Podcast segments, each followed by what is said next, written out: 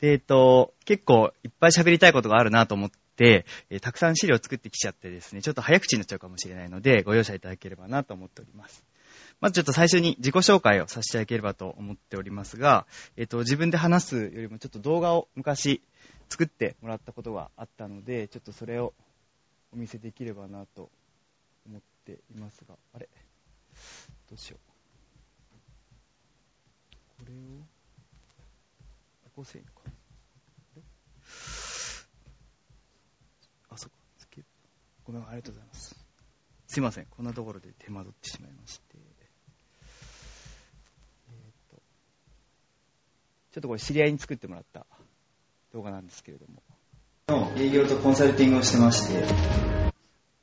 株式会社ユニークの永井と言います。楽天市場で出店者向けの営業とコンサルティングをしてまして、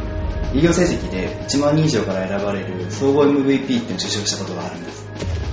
その中で感じたのは、グローバル企業へ変革していく楽天の中で、世界と日本の人材の差っていうのをすごく感じました。特に自ら考えて学ぶ力です。教育先進国のオランダに行って、日本の教育に足りないと感じたのは、子供たちの個性を自由に伸ばしてあげることだと思ったんです。教育を変えなければ日本は変わらないと思って独立したんです。今はですね、ワークショップを中心とした小学生向けの教室をやってまして、見る、聞く、調べる、まとめるっていうことを中心に誰かに喜んでもらうっていう、そういう体験を積んでもらってるんです。で単なる知識の詰め込みじゃなくて、周りと協力しながら自分のできることをやっていく。私は子供たちが好きとか楽しいとか、そういった気持ちで誰かに喜ばれながら存在意義を感じていける社会を作りたいんです。僕らの教室に来てくれた人が何かの天才になってくれれば最高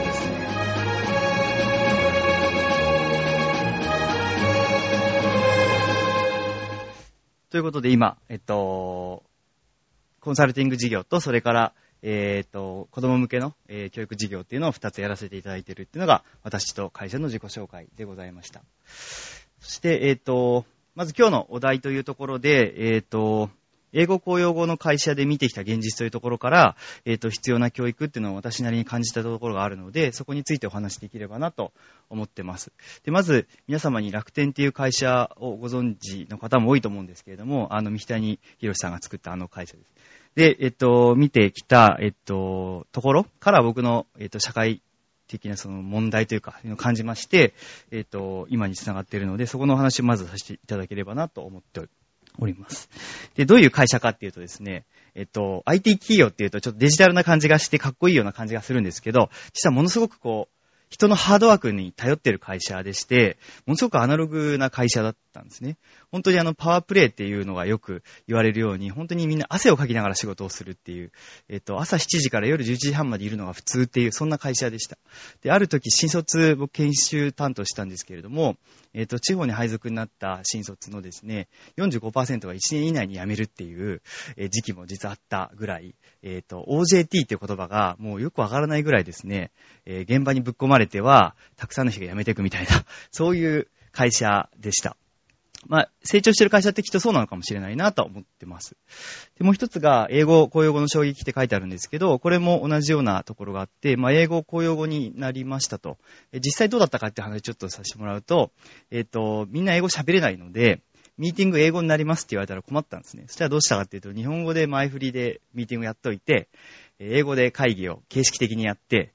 終わった後に英語で、あ、じゃあ日本語でみんなで話し合って決めるみたいな、時間よりかかっちゃってるみたいなところがあったりしたんですけど、そのことをやってても英語公用語になったんですね。でも僕はそれすごく良かったと思ってて、そこまでやらなかったら英語って勉強しなかったので、すごく今感謝をしてます。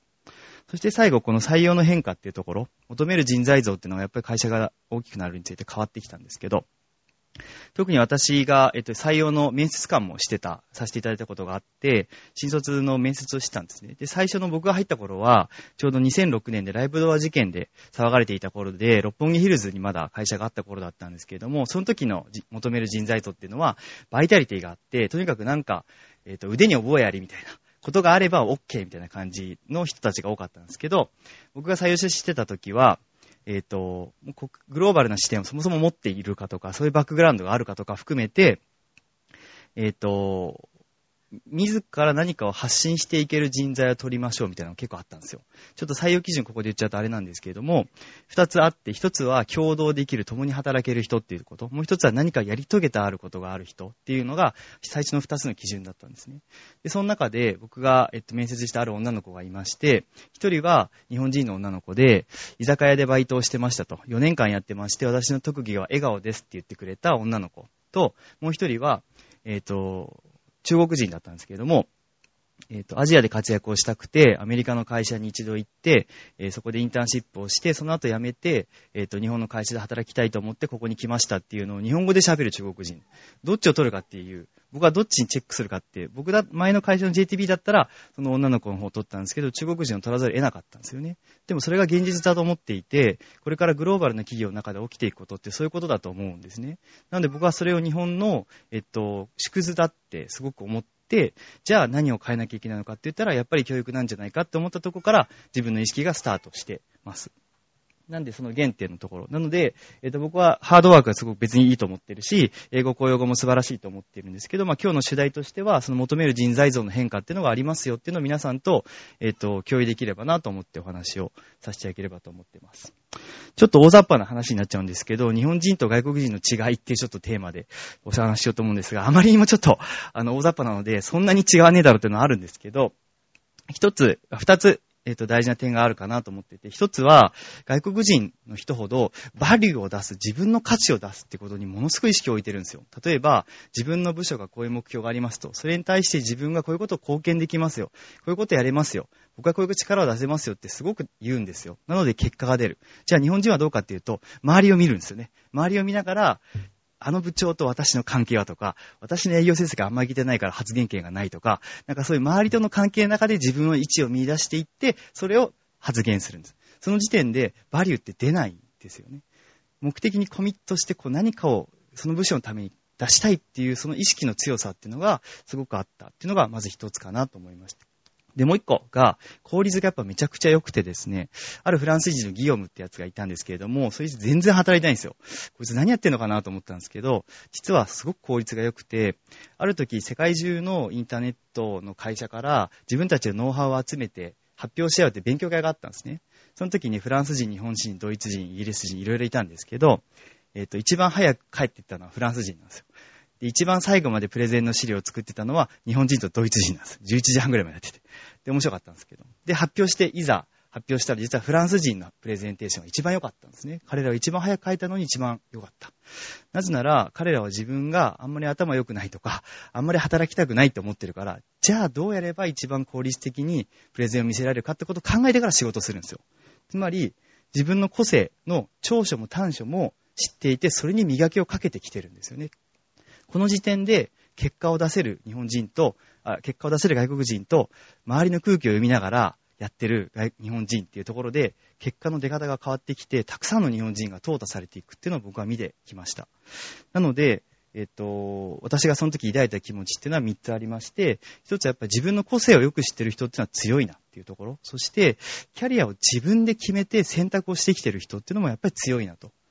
で、最後に自分も含めて日本人に対する危機意識っていうのがすごくありました。なので、そういうところから、えっと、教育をやりたいなと思ったんです。で、であなたはじゃあ、同じ日本人ですよねと、皆さんも私に対して思うこともあると思うんですね。じゃ僕がどういう教育背景を持って今に至ってるかっていうのを少しお話しすると、そこが理解していただけるのかなと思うので、ちょっと進めたいと思うんですけど、えっ、と、私の履歴をちょっと久しぶりに全部洗い出してみたんですけど、えっ、と、小学、えっと、小学校は埼玉大の教育学部附属っていう、あの、教育実習生がたくさん学校に来るところにお受験で入りました。なので、皆さんもご存知、進学会って通ってました。懐かしいなと思うんですけど、その後結構塾にやっぱ行ってましてですね、ベタベタの受験生なんですよね。もう最初から最後まで、あなた受験のために生きてますよね、みたいな、そういう感じだったんですね。でもその、埼玉大教育学部入ったのですごく勉強になったのは、えっと、教育実習生が毎年たくさん来るんですよ。6年間で127人、数えたら127人いたんですけど、の教育実習生が来て、僕らに教えてくれたりとか、あとは先生たちが、えっと、教育研究協議会って言ったかな？なんかちょ、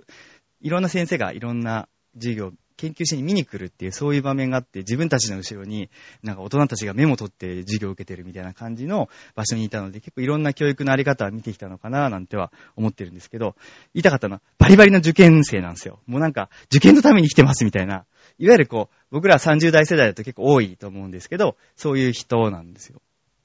で、僕は学校が大好きでして、えっと、小学校の1年生から高校3年生まで休んだ日にちは1日しかなくて、で小学校の1年生の4月27日に風邪をひいちゃったから、えっと、休んだっていうぐらい、学校大好きだったんですよ。なんですけど、一方で、今となって思うのは、誰かが決めたレールとルールに乗ってきただけだったんですよね。で、社会人になって、えっと、ある程度成績を収め始めた時に、自分でふと気づく日があって、えっと、自分のやりたいことはおろか、こう好きなことも得意なこともわからないですよね。これってめちゃくちゃ苦しかったんですよ。なんか自分は何のために生きてるのかっていうのがわからなくなってきて、今までは、例えば親の期待に応えるとか、会社の期待に応えるとかっていうことにずっと、えっと、向き合ってきたから、それはそれできっと良かったと思うんですけど、でも、自分がの人生として、会社のためでもなく、誰かのためでもなく、自分のために人生生きようと思った時に何もなかったっていう、この苦しさがあった時に、えっと、さっきのような現実を見て、じゃあ自分の教育だったらどうあるべきなのかな、自分だったらどういう教育をしたいのかなっていうふうに考えるようになりました。で、今話したように、じゃあどういう教育が、えっ、と、僕みたいに人生の選択肢に迷った時に必要なんだっていう話を皆さん聞かれたいと思うんですけど、ちょっとその前にですね、えっと、よくどんな教育が必要かって話をみんな結構することが多いかな、ずっと思ってるんですけど、それって本当に大事かなってちょっと思ってて、えっと、よりはですね、じゃあどんな世界にこれからなるのっていうところの議論とか、えっと、話をした上で、それに必要な教育って話をしていかないと、みんな教育の言いたいことって100に100通りあるから、バラバラになっちゃうと思っていて、なんで、例えば有機野菜に例えると、美味しい有機野菜を作ってみんな届けたいって思ってるのに、有機野菜の作り方から最初話さないじゃないですか。どういう有機野菜を作れば世の中の人に役に立つんだ、美味しいと思ってもらえるんだってとこから議論を始めてるはずなので、僕はどんな世界をこれから迎えるのかっていうところから話をしたいかなと思います。で、えっと、僕はインターネットの世界にたまたまいたので、その主戦場にいた人間から見る、えっと、これからの世界っていうところでちょっとお話をできればと思います。僕の考え方なんて合ってるってことはないと思うんですけど、えっと、10年後、えっと、私たちの子供たちを取り巻く世界っていうのがどうなってるかっていうと、僕はこうだと思っていて、えっと、子として価値が出せる時代だと思ってるんですね。で、同時に、子として価値を出さないと生きていけない時代だと思うんですよ。どういうことかっていうと、例えば、アラスカの女性大工でアナ・ホワイトって人がいるんですけど、アラスカですよ。えっと、ブログにですね、自分の作った家具を、レシピを作って書いていたら、1日10万人ぐらい来るようになっちゃって、今や月間で150万人以上お客さんが来て、アナ・ホワイトさんの作った家具を見よう見真似で作ってる人が全米でたくさんいるんですよ。で最近だと家具のメーカーさんとコラボしてアナ・ホワイトオリジナルみたいなの作っちゃったりしてるんですけど、えっと、アラスカに至って女性の大工だって、150万人近いお客さんたちが来るっていう世界ができてるわけですよね。なので、日本のどこに至って、自分っていうものの価値を出せれば、それに気づいてくれる人がいて、それが商売になったり、誰かの役に立ったりできるっていう、そういう時代が来てるわけだし、そういう人がたくさんいるわけですよね。つまり、あなたは誰なのかが問われる時代になってくるんですよ。あなたが誰、つまり、楽天株式会社の長井って、それはどうでもよくて、長井隆弘っていう人が何を世の中に提供できるのかっていうことを、皆さんのお子様たち、これからの、えっと、つながっていく、えー、人たちが、あなたは誰なのかって問われたときに、私はこういう人間ですって言えるかどうかが価値を生む時代になってくるわけなんですよね。なので、あなたは何が好きで何を追求できるんですかとか、あなたは何が楽しくて誰にその楽しさを分かち合えるんですかとか、あなたは何ができて、誰の何の役に立てるんですかっていうことが問われて、それが価値になる時代になると思ってるんですね。なので、えっと、繰り返しになるんですけれども、あなたは誰なのかってことが問われる時代になった時に、変化としてはもうグローバルって言葉がなくなるぐらいグローバルになってるはずですよね。それこそ、アメリカなんてそもそもグローバルだから、グローバルって言葉ないんですよ。グローバル化社会とか言ってるのは日本人だけだったりして、もうそのぐらいの感じになってきた時に、発言力を持っている個人が価値を生む時代になってくるわけですよね。なので、そうなると、じゃあ、必要な力としては、こういった力がありますよねっていうところは、まあ、僕の考え方なんですけど、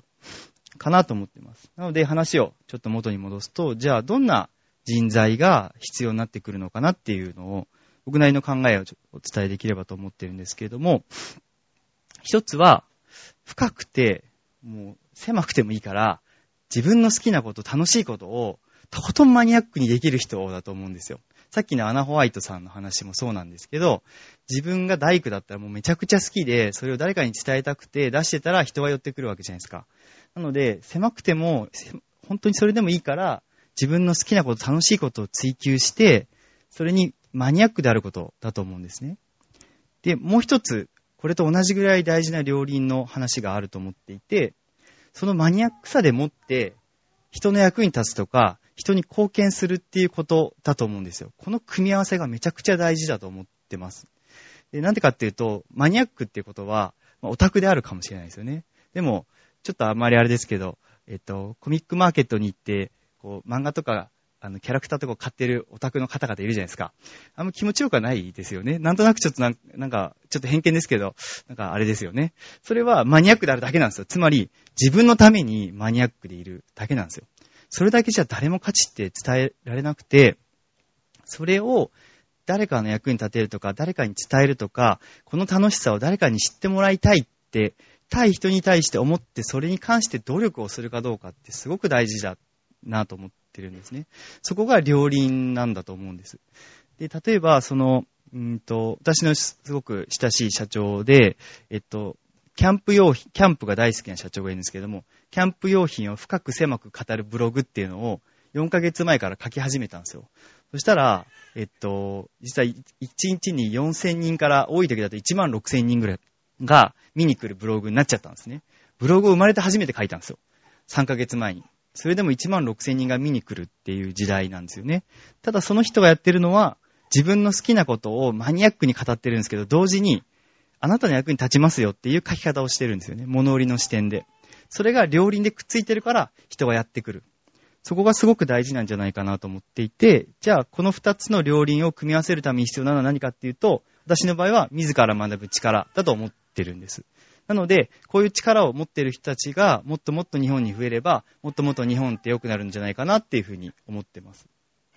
なので、やっとここで、じゃあどんな教育が必要かって話ができるかと思うんですけど、今やってるのが子供この先プロジェクトっていう名前で、オランダのイエナプランをベースにした、えっ、と、ワークショップ、体験型をやってます。で、なんで体験型かっていうところなんですけど、えっと、さっきちょっとビデオでもお見せしたような感じで、疑問を持ってから何か知る、そして体験するってことがものすごく大事じゃないかなと思ってるんです。私の原体験がありまして、小学校4年生の時に丸山綱夫先生っていう理科の先生がいたんですけれども、その先生が理科の時間を潰してですね、よくやってくれたのが課外授業だったんですね。で、どういうのかっていうと、ある時やってくれたのが、水豚、あの、戦後に食べられた、えっと、小麦粉を練ってお湯に入れて食べるっていう水豚を作ろうっていうのをやってくれて、食べたんですよ。最初にやったのが、水に、えっ、ー、と、お湯を沸かして水筒を入れただけだったんですけど、食べたことある人わかると思うんですけど、めちゃくちゃまずいんですよ、それだけだったら。ら先生まずいよって言ったんですよ。そしたら、先生はまずいだろって書いてきたんですよ。なるほど。でもその次に先生が言ったのは、それが戦後だって言ったんですよ。わーと思って。そういうことか。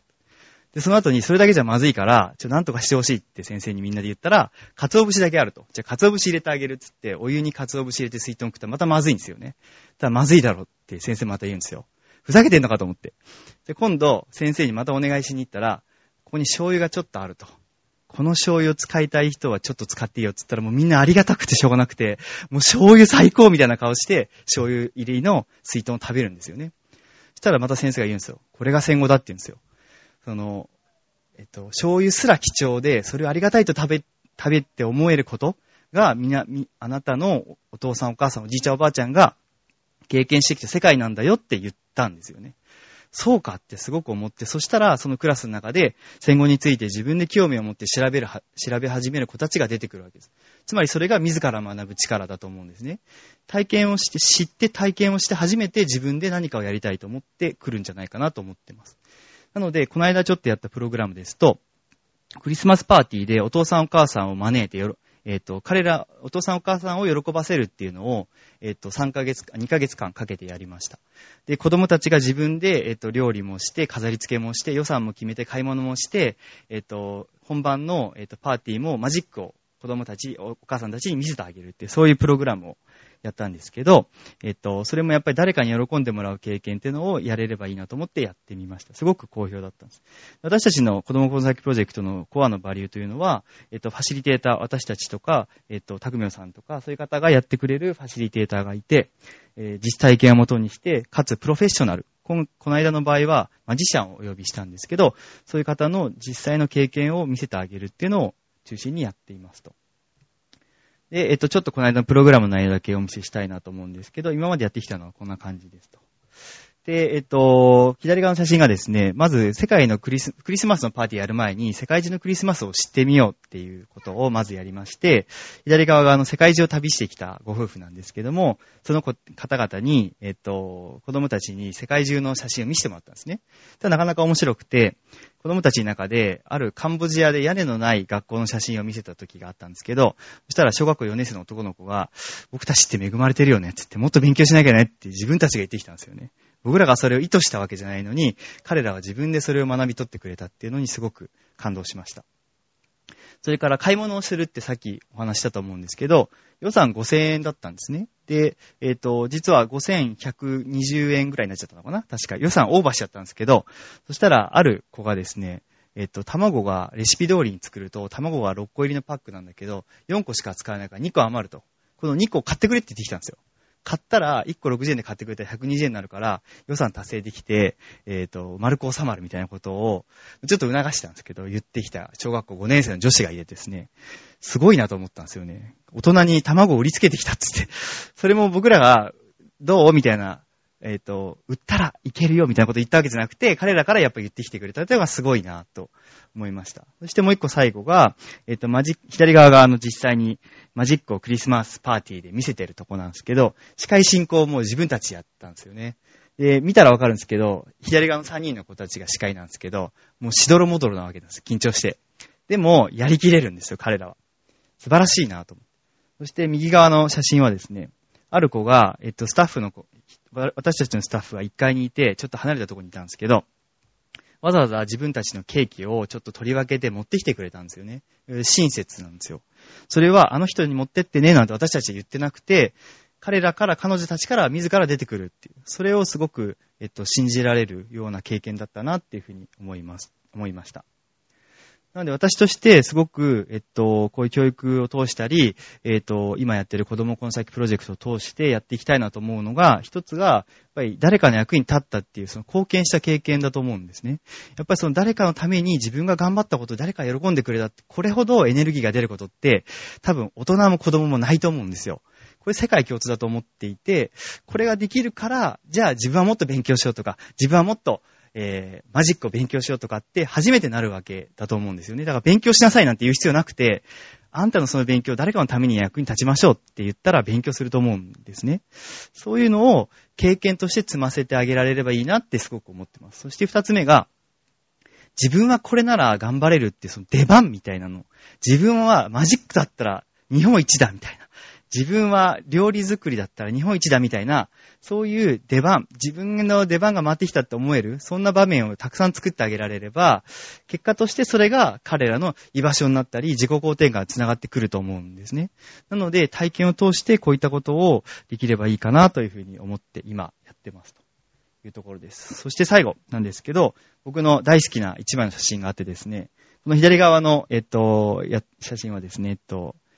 えー、自分の心の動き、心の気持ちを、えー、カメラを通して、写真を通してみんなに伝えようっていう、そういうプログラムで、あの、赤い服の人が、えーと、プロのカメラマンの先生なんですけど、その先生が教えてくれて、実際これ右側は公園に行って撮ってきた写真なんですよ。で、これの写真が僕すごく好き、好きでですね、この女の子が高いとこ撮ってみようって言ったら、すんごい背伸びして高いとこ撮るんですよね。じゃあ次真ん中ぐらい行ってみようって言って。じゃあどこまで行けるか下の方撮ってみようって言ったら寝そべって撮ったんですよ。で僕はこれをすごいって思うんですよね。その、やっちゃいけないとか、そういうことじゃなくて、もうそこまでやってもいいっていうことを、どんどんどんどん僕は褒めていきたいと思っていて、それをやりたいなってずっと思ってるんです。なんでかっていうと、私が教育だと思う僕なりの考え方は、えっと、大きな二つがあると思っていて、一つはやっぱ子供を信じることだと思うんですよね。その、えっと、よく言うのが、子供の才能を伸ばしてあげようってよく言うじゃないですか。じゃなくて、子供はそもそも持ってると思うんですよ。そもそもあるものを狭めないことが大人の役割だと思うんですね。なので、余裕を持って、この子は絶対大丈夫だから、もう完璧な存在なので、この子を信じてあげて、任せようって思ってあげること、それがすなわち信頼感だったり、肯定感につながると思うので、余裕を持って子供を信じることっていうのがまず一つの教育のあり方なんじゃないかなと僕は思います。もう一つが、今みたいなさっきの子供、地面に這いつくばって、写真を撮ってる子供に、汚れるからやめなさいとか、そんなに低くやってもいい写真撮れないよ、じゃなくて、お前すげえなって、子供に感動してあげられることっていうのが、最大の教育だし、最大の承認だと思うんですよ。それが何よりも大事なんじゃないかなと、今は思って子供たちと接するようにしています。ということで、以上でございます。ありがとうございます。ありが、ありがとうございました。もう、ぴったし時間、お願いした時間、もう、ぴったりでした。はい、ありがとうございました。で、今からちょっと、あの、Q&A と、皆様からのご質問をいただきたいと思うんですが、いかがでしょうか？もしなければ僕もう一個ちょっと見せたい動画があるんですけど、いいですか、ええ、ぜひどうぞお願いします。あ、はい。はい。えっと、あの、マイクですのじゃあ、先見せていただいてからでもあ、あ、すいません。ありがとうございます。はい。ちょっとこれあの、最近用がありまして、ベトナムに行ってきたんですけど、ちょっとカモンカモンうるさいんですけど、ちょっと気にしないでください。大丈夫だと思う。Hey, hey, come on. は、は、や、ジャンプ、ジャンプ。や、や、come on. イェーイ Yes, yes. や、や、や、え、え、何をやってるところかっていうとですね、えっと、手を出してるんです。こうやって手を出すと、子供って、えっと、おそらく世界共通で、ジャンプして手を届かせようとするんですよ。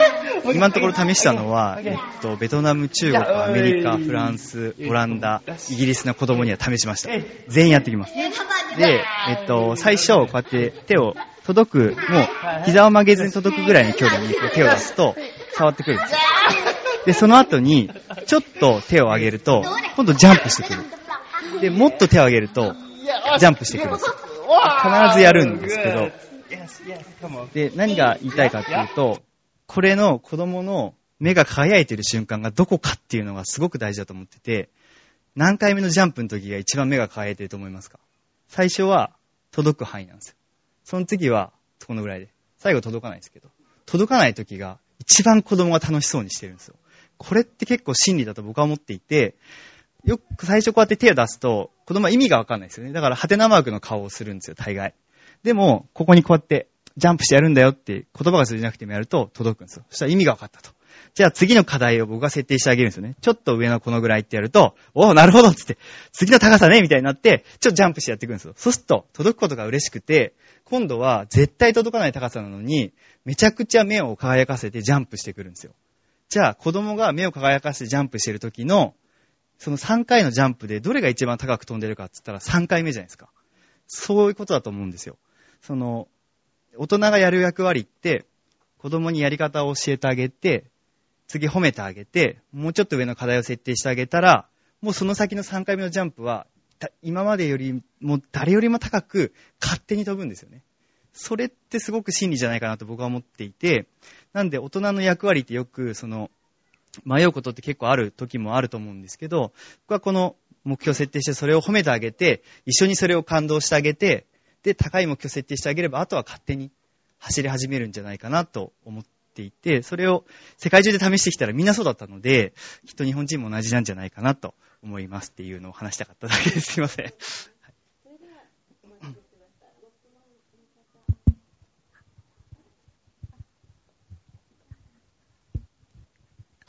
あの、質問っていうか、ちょっと、あの、あ、そう、うん、あの、ちょっとお聞きしたかったのが、あの、最後、あの、そうな、うんうんと、ほほなな認めてあげる？子供をこうさえ、はい、なんて言うんだろう、認めてあげて、こう、例えば、写真撮ってた時に、こう、ベタってして、ちょっと、ユニークな、はい、すごい、ことしてくれたお子さんとか、うん。なんかそれで、でそういう時って、なんかあの、ついこ、なんか、個性的ですごいなって褒めたくなっちゃうんですけど、うん。でまたそこで褒めたり、最近すごく考えてたんですけど、ちょうど、なんか褒めすぎるのも、なんか子供って利口だから、あ、こういうことすると褒められるんだみたいな、逆になんか、なんだ先回りされちゃうのもなんか困っちゃうなと思って、その辺のなんかちょうどいい距離感っていうか、なんか、あないかなと思って。なんで、はい。僕、ここで子供に感動することってあえて書いてるんですけど、子供を褒めることって書いてないのは、そそこおっしゃる通りだと思っていて、えっと、僕が子供の教育者でも別にないし、学校の教壇にも立ったことないんですけど、子供を見たときに子供がえっていう顔するときって僕があんまりえっていう顔してるんですよ。嘘を見抜いてるんですよね。なんか、適当に喋ってきてるっていうのが、目で多分伝わっていて、だか僕は子供が本当にすごいと思ってるから、本当にすごいってことを伝えられることしかやっぱ言えないし、そういう時は感動してるんだよって、やっぱそれは全身全霊で言ってあげてるんですよ。なので、逆に褒められないこともあるし、そんなにいけてないことをしてる子もいるじゃないですか。だからそういう時は、そういう顔できないから、やっぱり僕は心から思った時に感動してあげるっていうのが最大の承認なんじゃないかなって思ってるので、あんまり無理はしてない、嘘をつついてないっていうところは自分の中でやっぱ心がけるようにはしてます、それが合ってるのかどうかちょっとわかんないんですけど。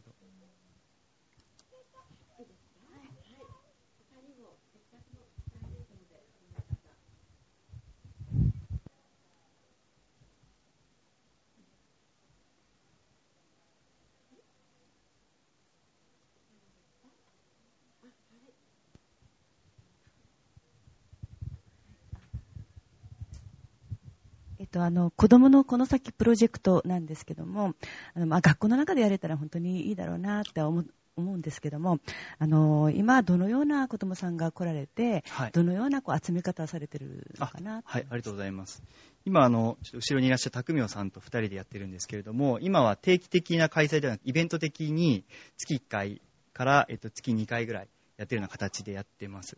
で、えっと、場所がですね、ちょっと最初の出だしを疲労でスタートしたのもあって、えーと、結構その近辺の方々が多くいらっしゃってるのが今の現状です。で、えっと、ちょっとどこまでお話ししていいのかわかんないですけど、例えばですね、結構、えっ、と、ホームページ見ていただくとわかるんですけど、オランダ教育をやりますとか、えっ、と、新しい体験型の塾ですみたいな打ち出し方をしているので、それに、のアンテナに、えっ、と、近しい人たちが結構来ていただいているので、えっ、と、私立小学校のお子様ですとか、あとは、お父様の職業がアメリカの、えっ、と、シカゴかなんかの工学博士の娘さんだったりとか、テレビ朝日のプロデューサーの娘さんだったりとか、そういう方々が今は多くいらっしゃってはいただいてますが、えっ、と、僕たちが一番やりたい、あ、僕たちがっていうか私が一番やりたいのは、えっと、ここに書いてあるんですけど、体験型のアウトプットなんですね。なんで、学校とか塾は僕大好きなので、えっと、知識はどんどんインプットしてほしいと思ってるんですよ。ただそのインプットした知識を何か誰かの役に立てるとか、使うっていう時に、子供この先プロジェクトっていうのは使ってもらえればいいなと思っているので、えっと、塾とか学校どんどん行ってくださいと。むしろ、その中でやるっていうよりは、そこと別の場所として、スタ、なんかスタンスを保てるといいかなっていう感じでは思ってます。で集客のとこなんですけれども、今、この瞬間は、えっと、ママ友さんとかママグループさんたちが結構いらっしゃるので、そういう方々のグループの長だったり、グループのオーガナイザーだったりする方から発信をしていただいているので、基本的には口コミと、その緩いつながりのネットワークで、えっと、やってる感じです。はい。今後は、あの、鎌倉に、ですとか、そのちょっと場所を、拠点を設けてやっていければな、なんていうふうには思ってます。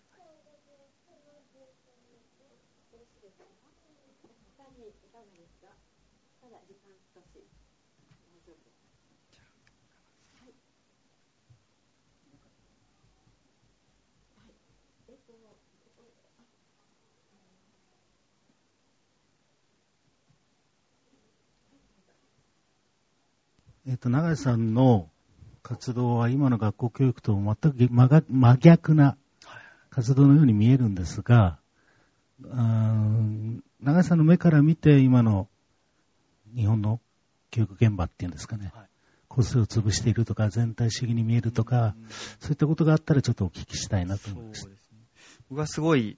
うんと、象徴的な話だなと思うのが、あの、茂木健一郎さんがある講演で言ってたんですけれども、ある、えっ、と、英語が全然できない夜、えっ、と、ちょっと成績が悪いお子さんが、えっ、と、自分の好きなことに関して英語で書いていい、書いてきなさいって英語の宿題があったらしいんですね。そしたら、その子はアメリカのアーティストが好きだったらしくて、英文でもう文法ぐちゃぐちゃで A43 枚分ぐらいの、えっ、と、文章を書いてきて先生に出したらしいんですよ。そしたら、点数がなんと文法が間違いすぎて0点で返ってきたって言うんですよね。でもそれ100点じゃないですか。その子が好きなことを自分の好きなだけ表現したことに関して、それに点をつけるときに0しかつけられないのかっていうところ。それが、その先生がどういう思いでつけたかわかんないですよ。もしかしたら0ってつけたところでよく頑張りましたって書いてたかもしれないですけど、でもそれって結構象徴的な出来事の一つなのかもしれないなと思ったりはします。なので、何が言いたいかというと、えっと、子供たちって多様性があって、みんな個性があるけど、学校に入った瞬間、学校で何かを学ぶんじゃなくて、コミュニティに属するって目的のために学校に行ってる気がするんですよ。クラスに携わる。学校授業に加わる。コミュニティを学ぶために学校に行ってる。それはそれで必要なことだとは思ってるし、僕は学校大好きなので、そうなんですけど、でも例えば、ベトナムの学校にこの間行ったら、なんとここの学校のこうなんか黒板の上によく学校目標って書いてあるじゃないですか。そこに、がえっと、職を得るために学ぶって書いてあるんですよ。目的がめちゃくちゃ明確で、それからアメリカの大学、えっと、学校にこの間、小学校に行った時は、えっと、上に、えっと、大学、上には書いてないですけど、大学受験で合格すると経済的に豊かになるから受験頑張ろうみたいな感じの学校なんですよ。そういうところも結構あったりして、目的が明確だなっていう感じがします。学校を出たら、あなたにはどういう生活が、どういうベネフィットが待ってますよって、きちんと言ってくれてる気がして、じゃあ、今の学校教育だと、そこまで言ってくれる人がどのぐらい中にも外にもいるのかなっていう感じはします。あなたが小学校1年生のクラスに入って、じゃあ社会的に成功できますよって言ってる先生ってどのぐらいいるのかみたいな、っていう感じはあります。そこをなんか、合ってるか間違ってるかわかんないけど、言ってほしいなみたいなところは、僕はちょっと感じたりはします。はい、ありがとうございます。なんかこの続きはパネルディスカッションでもお話が弾みそうな気がしますが、では、ここで第1部を終了させていただきまして、えー、ちょっと、あの、ファシリテーターをご紹介します。和田さんです。第2部から交代しますので、はい、どうぞ。一言自己紹介も、はいはい。第2部のファシリテーターを務めます。和田玲子と申します。よろしくお願いします。あ、ありがとうございます。えっと、いつもは9歳と7歳のママだったり、会社員だったりして、こういう、あの、素敵な場所で多くの方の前に立つっていうことは、私にとってとっても非日常で、さっきの永井さんの話でいう、こう、3番目のところに 今ジャンプして、しようって思っている、なんかそんなところかなと思って、まあ逆に目が一番輝いている時なのかもしれないって思って少し勇気をもらえ、得ました。ありがとうございます。えっと、第2部はパネルディスカッションっていうことで、テーマが子供の未来、これからの教育っていうことになっています。えっと、これから、あの、パネリスト4人の方に、あの、それぞれのご活動についてお話をしていただいて、その後、あの、長井さんも交えて5人でパネルディスカッションの方を進めていきたいと思います。はい。それでは、準備大丈夫でしょうか？それでは、えっと、まずトップバッターは、えっと、柏市議の山下洋介さんです。よろしくお願いします。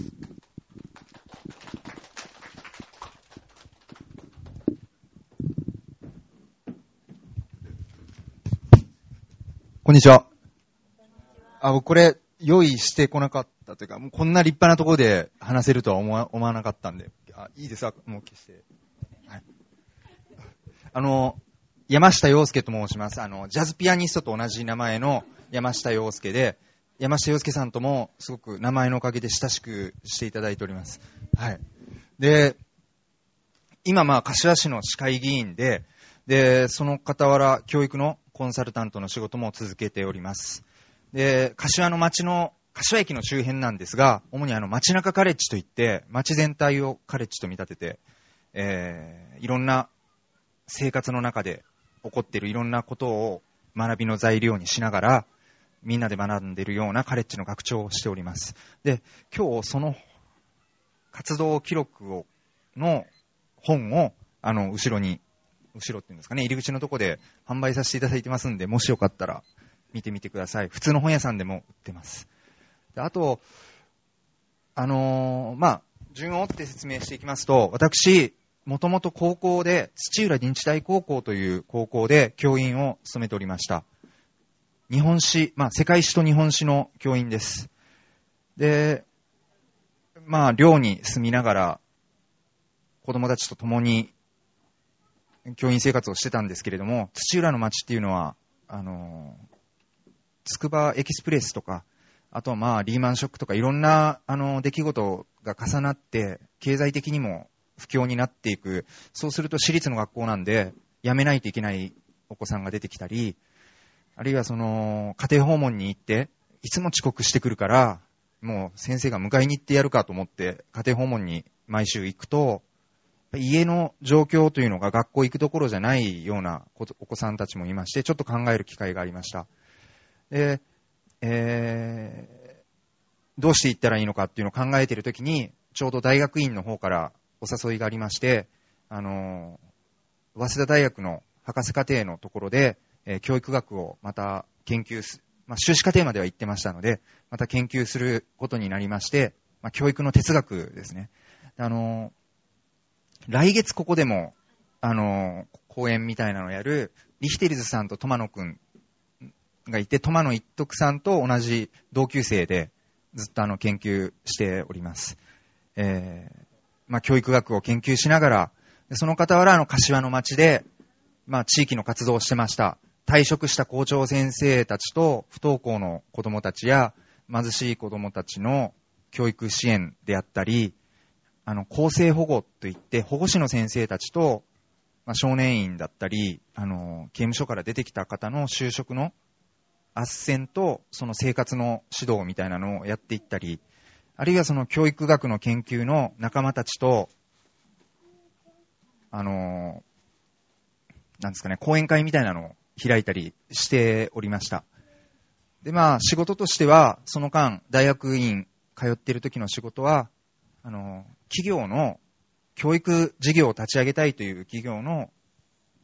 立ち上、なんですかね、教育事業の企画みたいなものであったり、あるいは塾や学校のコンサルであったり、あるいは教育の、あの、プログラム、教育プログラムや教材を作るような、あの、仕事をしながら、まあそういった活動をしていました。で、4年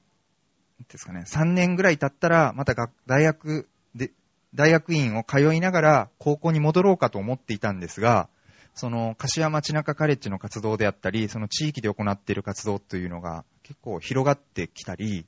しまして、あのもうちょっと挑戦してみたいなと。あるいはその、いろんな課題、地域の課題っていうのをなんとかしないといけないなという時に、あの、市議会の選挙に立候補して、ちょうど3年前です。えー市議会議員に、えー立候補して、えー就任して、え今3年とちょっとが経っております。で、市議会をやっていて思うのは、あの学校で、私立学校だったんで、学校の中でいい教育っていうのもできるんですが、やはり地域の周りをどうしていくか、あるいはその自分の学校だけではなくて、教育の制度全体にはどういうふうにしていくか、えー議会から教育委員会に提案したりすると、まあ、市内に40校、柏市には小学校があって、中学校20校ありますので、そういったところに、まあ、影響というか、提言、提案できると。それを、この、4年間一生懸命やってみたいなというふうにして始めました。今、その、柏市だけでも少しずつ変わっていくようなところってあるんですね。文科省が全部変えてるような話ってされることもあるんですが、市の自治体で変わっていくっていうのは市長の権限でどんどん進むこともありますし、細かいところだけれども、その、学校の統廃合をどうするかであったり、その少人数でどういうふうな学校の作り方ができるかであったり、通学路の話であったり、いろいろとその変えていけるところができるという、その自信というか実績も出てきて、これを柏市だけではなくて、似たようなあの、市議会議員たちと全国的に広げていこうじゃないかということで、あの、社団法人で教育競争研究所というのを立ち上げて、まあ、議会の教育政策の研究と勉強会というのを立ち上げて、まあ、全国似たような教育課題っていうのはそれぞれお持ちだと思うので、そういったことに対して働きかけていく。例えば給食の問題であったり、まあ、食育とか、あと、今までやってきたもので言うと、どういうのがありますかね。あの、人数の問題であったり、あの、寺子屋っていうんですか、無料で今、公立の学校で宿題を見たり、勉強を教えるような塾の試みがあったりとか、そういったものをこう同時多発的に全国の市で行っていければ、日本の全体は、あの、文科省からっていうよりは、その各自治体から変えていけるようなムーブメントを作っていきたいなと思って、あの、今活動しているとこです。あと、あの、個人的にはその、学童保育のところで、子供たちにストーリーテリングといって、対話をする、あの、プログラムを作って、えー、活動しております。この本です。後ろに、あの、後で見ていただければ幸いです。アマゾンなんかでも買えますし、地元の本屋さんで注文していただけるとありがたいです。よろしくお願いします。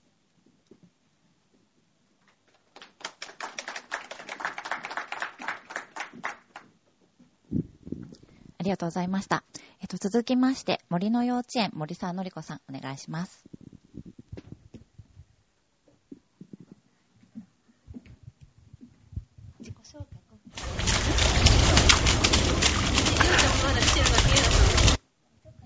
皆さん、こんにちは。ここすごい高い。こっち？あ、はい、はい、まだ長さなんです。あの、えっと、紹介いただきました森沢のり子と申します。えっと、私は、あの、ずっと都内の港幼稚園というところで教諭をしておりました。その時に、あの、卒業した子供たちが、あの、遊びに来てくれて、学校の話をしてくれたり、あと、幼稚園の時は、あの、のりこ先生にいつも絵本読んでもらったけれども、あの、私字読めるようになったから読んであげるねって言って、あの、本の部屋で本を読みに帰ってきてくれたりするような子供たちと話をするうちに、その小学校で、例えば運動会の時に、幼稚園だったら、あの、私たちのクラスで、今度何踊るって言って、あの、ありったけの CD を持ってきて、みんなで聴きまくって、みんなで踊りまくって、どれにするって結構、あの、あの、話し合って、で、最後、サンバか沖縄かみたいな、あの、になって、それ、あの、じゃあどういうところが嫌だからサンバはダメなの？とか、あの、だってブラジルの音楽はこういうところが楽しいじゃないとか、こういう鈴をつけたらもっといいじゃないとか、すごいやり合って、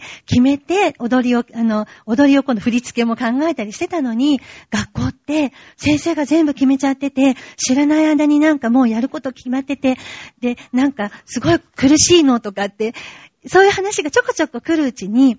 あの、都内の小学校、公立小学校どうなっちゃってんのかなと思って、で、あの、尋ねるようになって、いろいろこう話を聞か、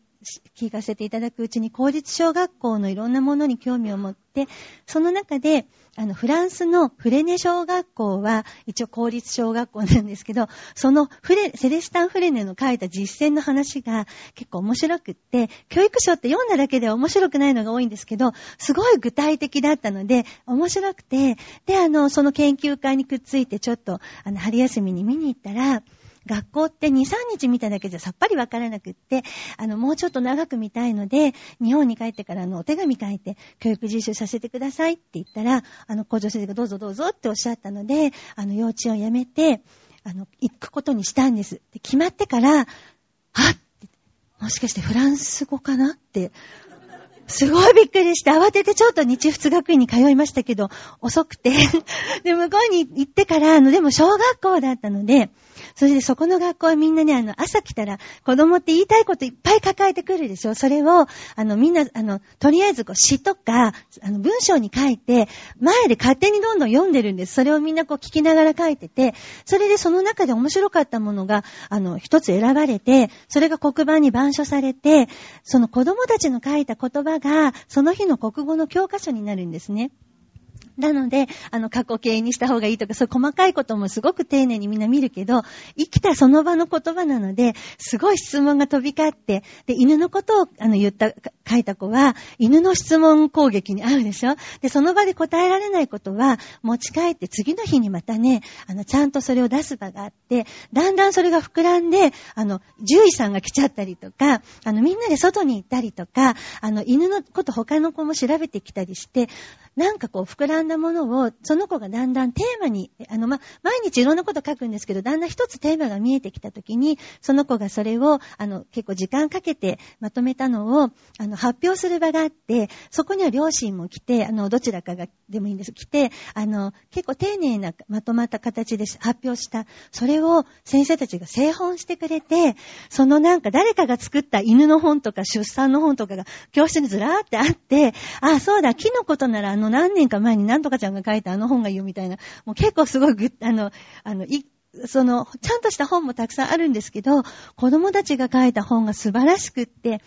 で、私もそこで、あの、算数はなんかこう、適当に教えてあげられるけど、そのフランス語は教えられないから一緒に作文を書いてたら、いつもなんか選ばれちゃって、なんかいつも文法を直されて、帰ってきてからあの、ノリコさんはフラフレネ省に留学してたんですね、とかって研究会で言われましたけど、そんな感じであの、私はあの、子供が、自分で自分の生活を作っていくっていう姿が、なんてあの素敵なんだろうと思って帰ってきました。で、またその、あの幼稚園に勤めてたんですが、2000、2000年にあの母が地元で小さい塾を営んでて、手伝ってくれって言われて、あの初めてそんなこと頼まれたので、あの幼稚園を辞めて家の塾の手伝いを始めました。今度は小中高校生と関わってます。で、あの、そうする中で、あの、911が起きて、あの、その時はその時でまた、あの、その、その後のすぐのアフガン攻撃がなかなか自分が納得できないんだけど、生徒にどうやって話したらいいだろう。なんか自分の言葉がちゃんとないと、これは流されると思って、あの、その後、あの、パレスチナを訪ねるようになって、で、そこでまた全く違う世界を知りました。まあ、そこの話したら5分じゃ終わんないんですけど、で、で、あの、今度、それで今度、浦安で地元で子供を育ててるうちに、あの、子供が今、小学校に行ってるんですが、学校がもう、長くてびっくりしちゃって、はい。1年生から前日5時間授業で、2年生になると6時間授業があって、休み時間は15分か20分が昼休みと中休みがあって、だけど他の休みは絶対に授業の準備以外に使っちゃいけないから座ってなきゃいけないとか、給食は20分で食べなきゃいけないとかも、ちょっとなんか、大変だなと思ってて、でも私は小学校時代の子供の柱は学びと生活に遊びを入れてほしくって、子供たちが本当に子供として、あの自分たちで、その、さっき長井さんおっしゃったけど、学校はもう全部組み込まれた時間の中に、ポイって、は、あの、自分で組み立てる時間がなかなかないんですよね。でも、遊びっていうのは、あと何しよっかなーっていうところからスタートして、誰か遊ぶ人いないかなとか、あれやりたいんだけど、やる人仲間探して一生懸命ルール説明して、やっと2回目3回目になったら面白くなってきたら誰かが帰るとか言ったりして、そういうあの、のがすごく、あの、組み立てていくのが必要で、すいません、流してもらっていいですか？映像すいません。で、あの、で、市内のあの、NPO 法人に誘っていただいて、子供時間という森の幼稚園を立ち上げました。浦安には森がないんですけれども、でも子供たち、街の子供ほどいっぱい遊んだ方がいいんじゃないかと、あとさっきのそのプログラムされた時間じゃない中で、あの子供たちが好奇心を満たす時間をちゃんと作ってほしくて、あの、全部市内の公園なんですけれども、その公園のみんながいる場所よりちょっと外れのこう茂みのとこ、今猫ごっこしてるんですけど、あの、この中って子供にとったらまあ小宇宙というか森みたいなところであのそういうところに入り込むと小さな切り株をあれリスさん使ったのかなとかあのこの穴は昨日誰かがあのお料理したお鍋かなとかあの子供って本当にあのそういうでこのちょっとしたところが崖登りになったりしてやっぱり子供たちは体験した分だけあのいろんなものを自分の中で取り込んでいくこれは雨上がりのあの水たまり。で、そういう感覚を揺さぶる遊びっていうのが、子供の本能を呼び覚ましてくれて、本当に自分が出てきます。すねそうすると、やっぱり本当に好きなもののために喧嘩になったりして、あ、自分ってこんなに興奮するんだとか、あの子こんなに、あの、これが好きなんだとか、遊びの中ではそういうのが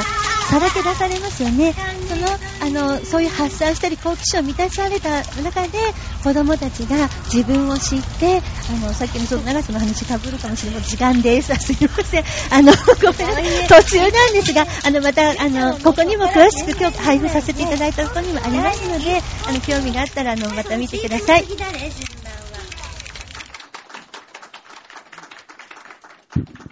ありがとうございました。えーと、続きまして、教師歴34年、小学校教諭の塩崎義明さんです。お願いします。はい、自己紹介をします。えー学校ってこんな長いんですよっていう話の後に出てくるのすごく嫌だったんですけども、えー塩崎でございます。30年間、えー市内で小学校やって、昨日も、今2年生の担任なんですけども、えーアンデルセン公園に。子供抱っこしたりしてるうちに検証炎になってしまいました。えー気がついたら、もうあと3年で退職です。定年ですね。えーそれだけやってきましてよろしくお願いします。えーさて、僕の今日の役割考えてたんですけど、こんなことかなと思ったんです。え皆さんの頃の小学校と今の小学校と何が変わって、それから何が変わってないんだろう。そしてその中で、え子育てはどう向き合えばいいのかと。そういった話が後のシンポジウムの中で語り合えればいいかな。例えばちょっとだけ今考えたんですが、一番変わったのはね、教科ですね。教科。皆さんどうですか ?1、2年生が32年間、社会と理科やってないってのはご存知でした？知ってた人半分くらい。ね、32年間社会と理科やってないんですよ。うん。生活科になっています。ただその生活科の内容がよくわからない。それから2000年ぐらいから、総合的な学習ってのが始まってるんですね。これ何やってるかわかります？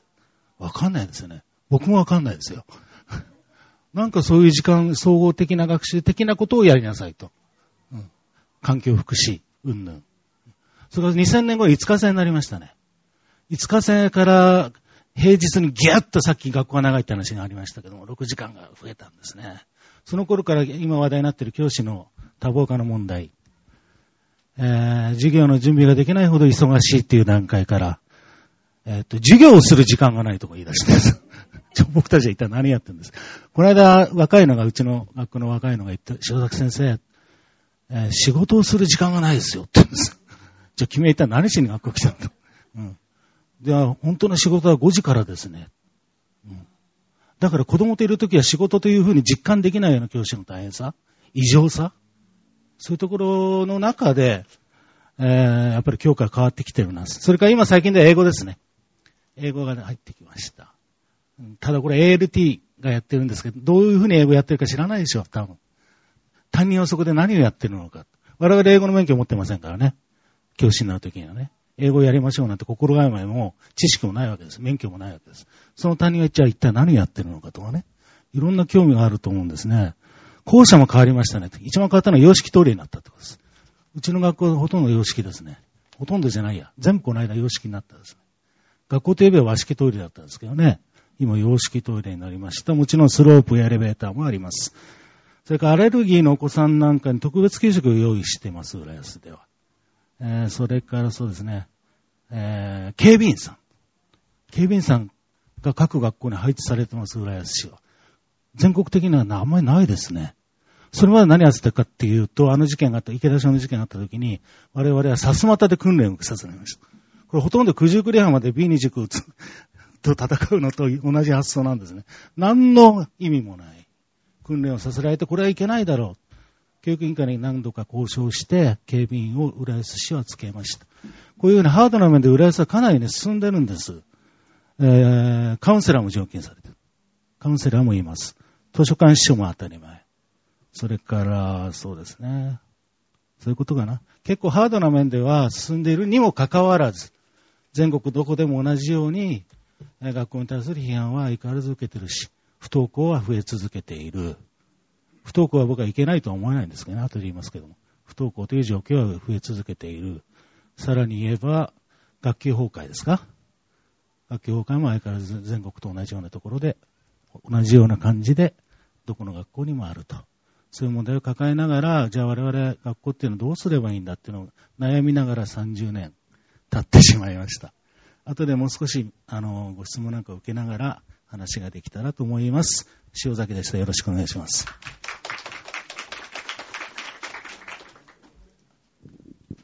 コンパクトにありがとうございました。えっ、と、最後ですね、0歳、2歳のお母さんでもあります、小学校教諭の川崎智子さん、よろしくお願いします。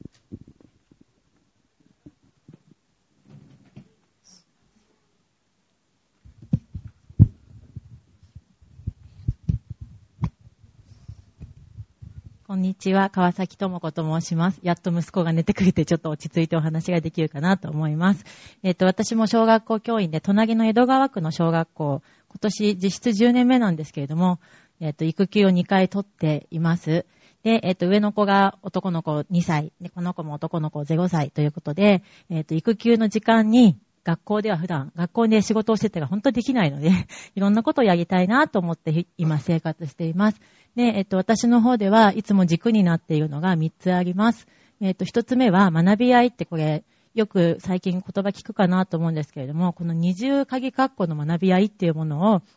えっと、提唱している教授がいて、どういうことかっていうと、先生の話を一方的に聞くのではなくて、子供たち同士でみんなで教え合っていくことで、社会に出てから必要な力がつくんじゃないかっていう、えっ、と、まあ、実際方法なんですけれども、そういうものを、えっ、と、ずっと取り入れています。あとは、先ほどから何回かオランダとかイエナプランとかいうのが出てきてるんですけれども、これについても後で少しお話ししたいと思います。ね、あともうずっと考えているのが安心と幸せかなと思います。えっ、と、本当に学校に来ていて、自分のクラスにいる子供たちが安心していられるかっていうことと、幸せでいられるかっていうことに尽きるなと思っています。で、それはもう自分が親になると、ますます学校にいる間安心していてくれたらいいなって思っているところです。ただ今私はこの子たちを公立小学校で入れたくないなと思っていて、どうしようって悩んでいるところです。はい。で、あと三つ目、ワークライフバランスなんですけれども、これも先ほどなんか楽天さんの話も出てきましたけれども、やっぱりこう子育てをしながら働いているっていうことだとか、あと、えっ、と、家族、お父さんと一緒にご飯が食べれるかどうかとか、そういうことがすごく最近気になっているところです。すいません、次に行ってもらっていいでしょうか。で、えっ、と、イエナカフェというものを、えっ、と、2010年からですね、あの、今日の主催者の山田さんと一緒に、浦安で、えっ、と、立ち上げました。で、これは、えっ、と、イエナプランの自主勉強会というもので、もともとこう、イエナプラン、小学校教育のものなんですけれども、最近はやっぱりこう、子育てにも、えっ、と、活用できるのではないかなと思って、えっ、と、ずっとイエナカフェというものをやっています。えっ、と、今ですね、毎月ずっと浦安に来てたんですけれども、いろんなところに広げていこうと思って、私が住んでいる江東区だとか、あとちょっと蒲田の方にご縁がありまして、いろんなところで行っていますので、また浦安に来ますので、その時にはよろしくお願いします。えっ、と、すみません、三つ目。あ、で、これごめんなさい。戻っていいですか？で、どんな風にエナカフェやっているかっていうのが重要なんですけど、えっ、と、いつも子供たち連れてきて、ブルーシートを引いたりとか、あともうその辺でずっとこう床で遊びながら、えっ、と、一緒にやっていますので、今日あんまりちょっとね、お子さん連れがいらっしゃらないのが残念ななんですけど、ぜひ来てほしいなと思っています。すいません、三つ目です。で、えっ、と、ビエナプラン教育というものなんですけれども、えっ、と、これ本当はドイツで、えっ、と、ドイツで始まった教育なんですが、オランダの方が自由な教育が憲法で定められているということで、オランダで広がっています。で、特徴としては、ちょっとさらっとご紹介したいんですけれども、クラス編成が3学年で1クラスです。日本と違います。あと、時間割、先ほど、えっ、と、自分で1週間の、えっ、と、予定を決め上げるんですけれども、学校は、えっ、と、先生が何をするかを決めるところじゃないよ。自分で決めるところだよっていうの、えっ、と、思想に基づいた、えっ、と、一週間の予定を決める時間割です。あと、教室環境なんですけれども、これも安心につながってくるんですが、教室はリビングルームのような場所でなければいけないと。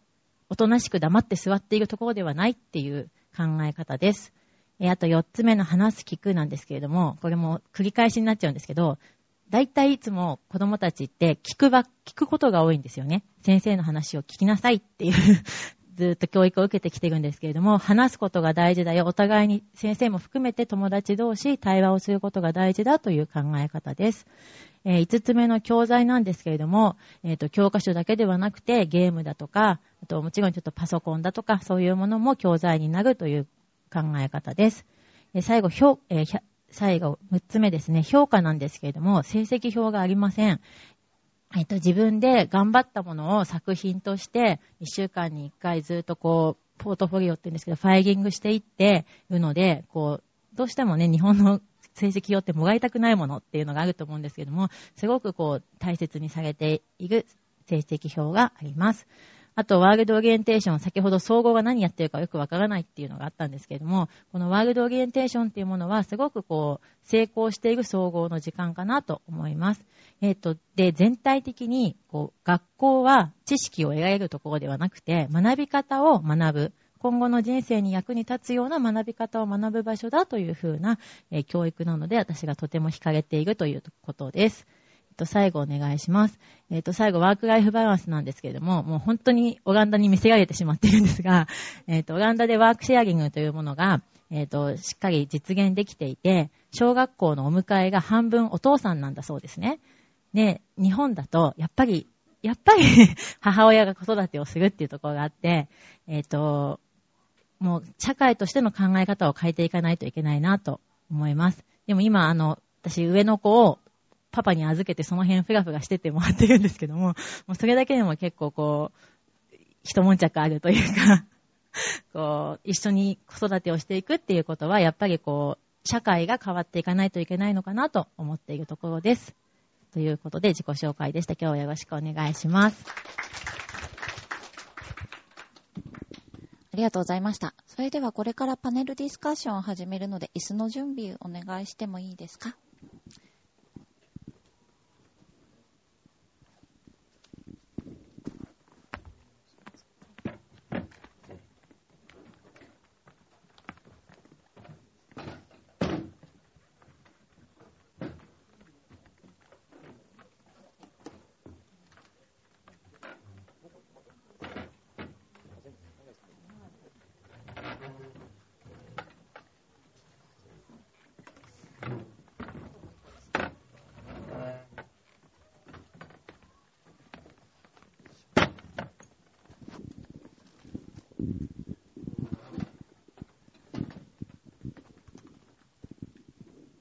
のマイクもください。ありがとうございます。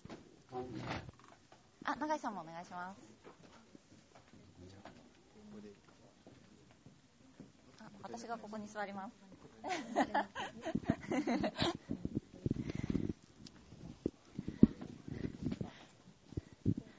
はい。貴重なお話ありがとうございました。もう皆さんのお話もっと聞きたいって自己紹介とっても短い中でしていただいたんですけれども、多分ここにいる会場の皆さんももっと聞きたいなと、物足りたいなっていうところだと思います。これから少し、あの、深いお話ができたらなと思っています。えっと、今回のテーマが子供の未来、これからの教育っていうことなので、あの、それぞれ、あの、皆さんにこれから子供の未来、これからの教育っていうところでどんな世界になっていくのかなっていう、永井さんのお話にもあったんですけど、そこからお話を始めていきたいなと思っています。なので、えーと、山下さんの方からお一人ずつ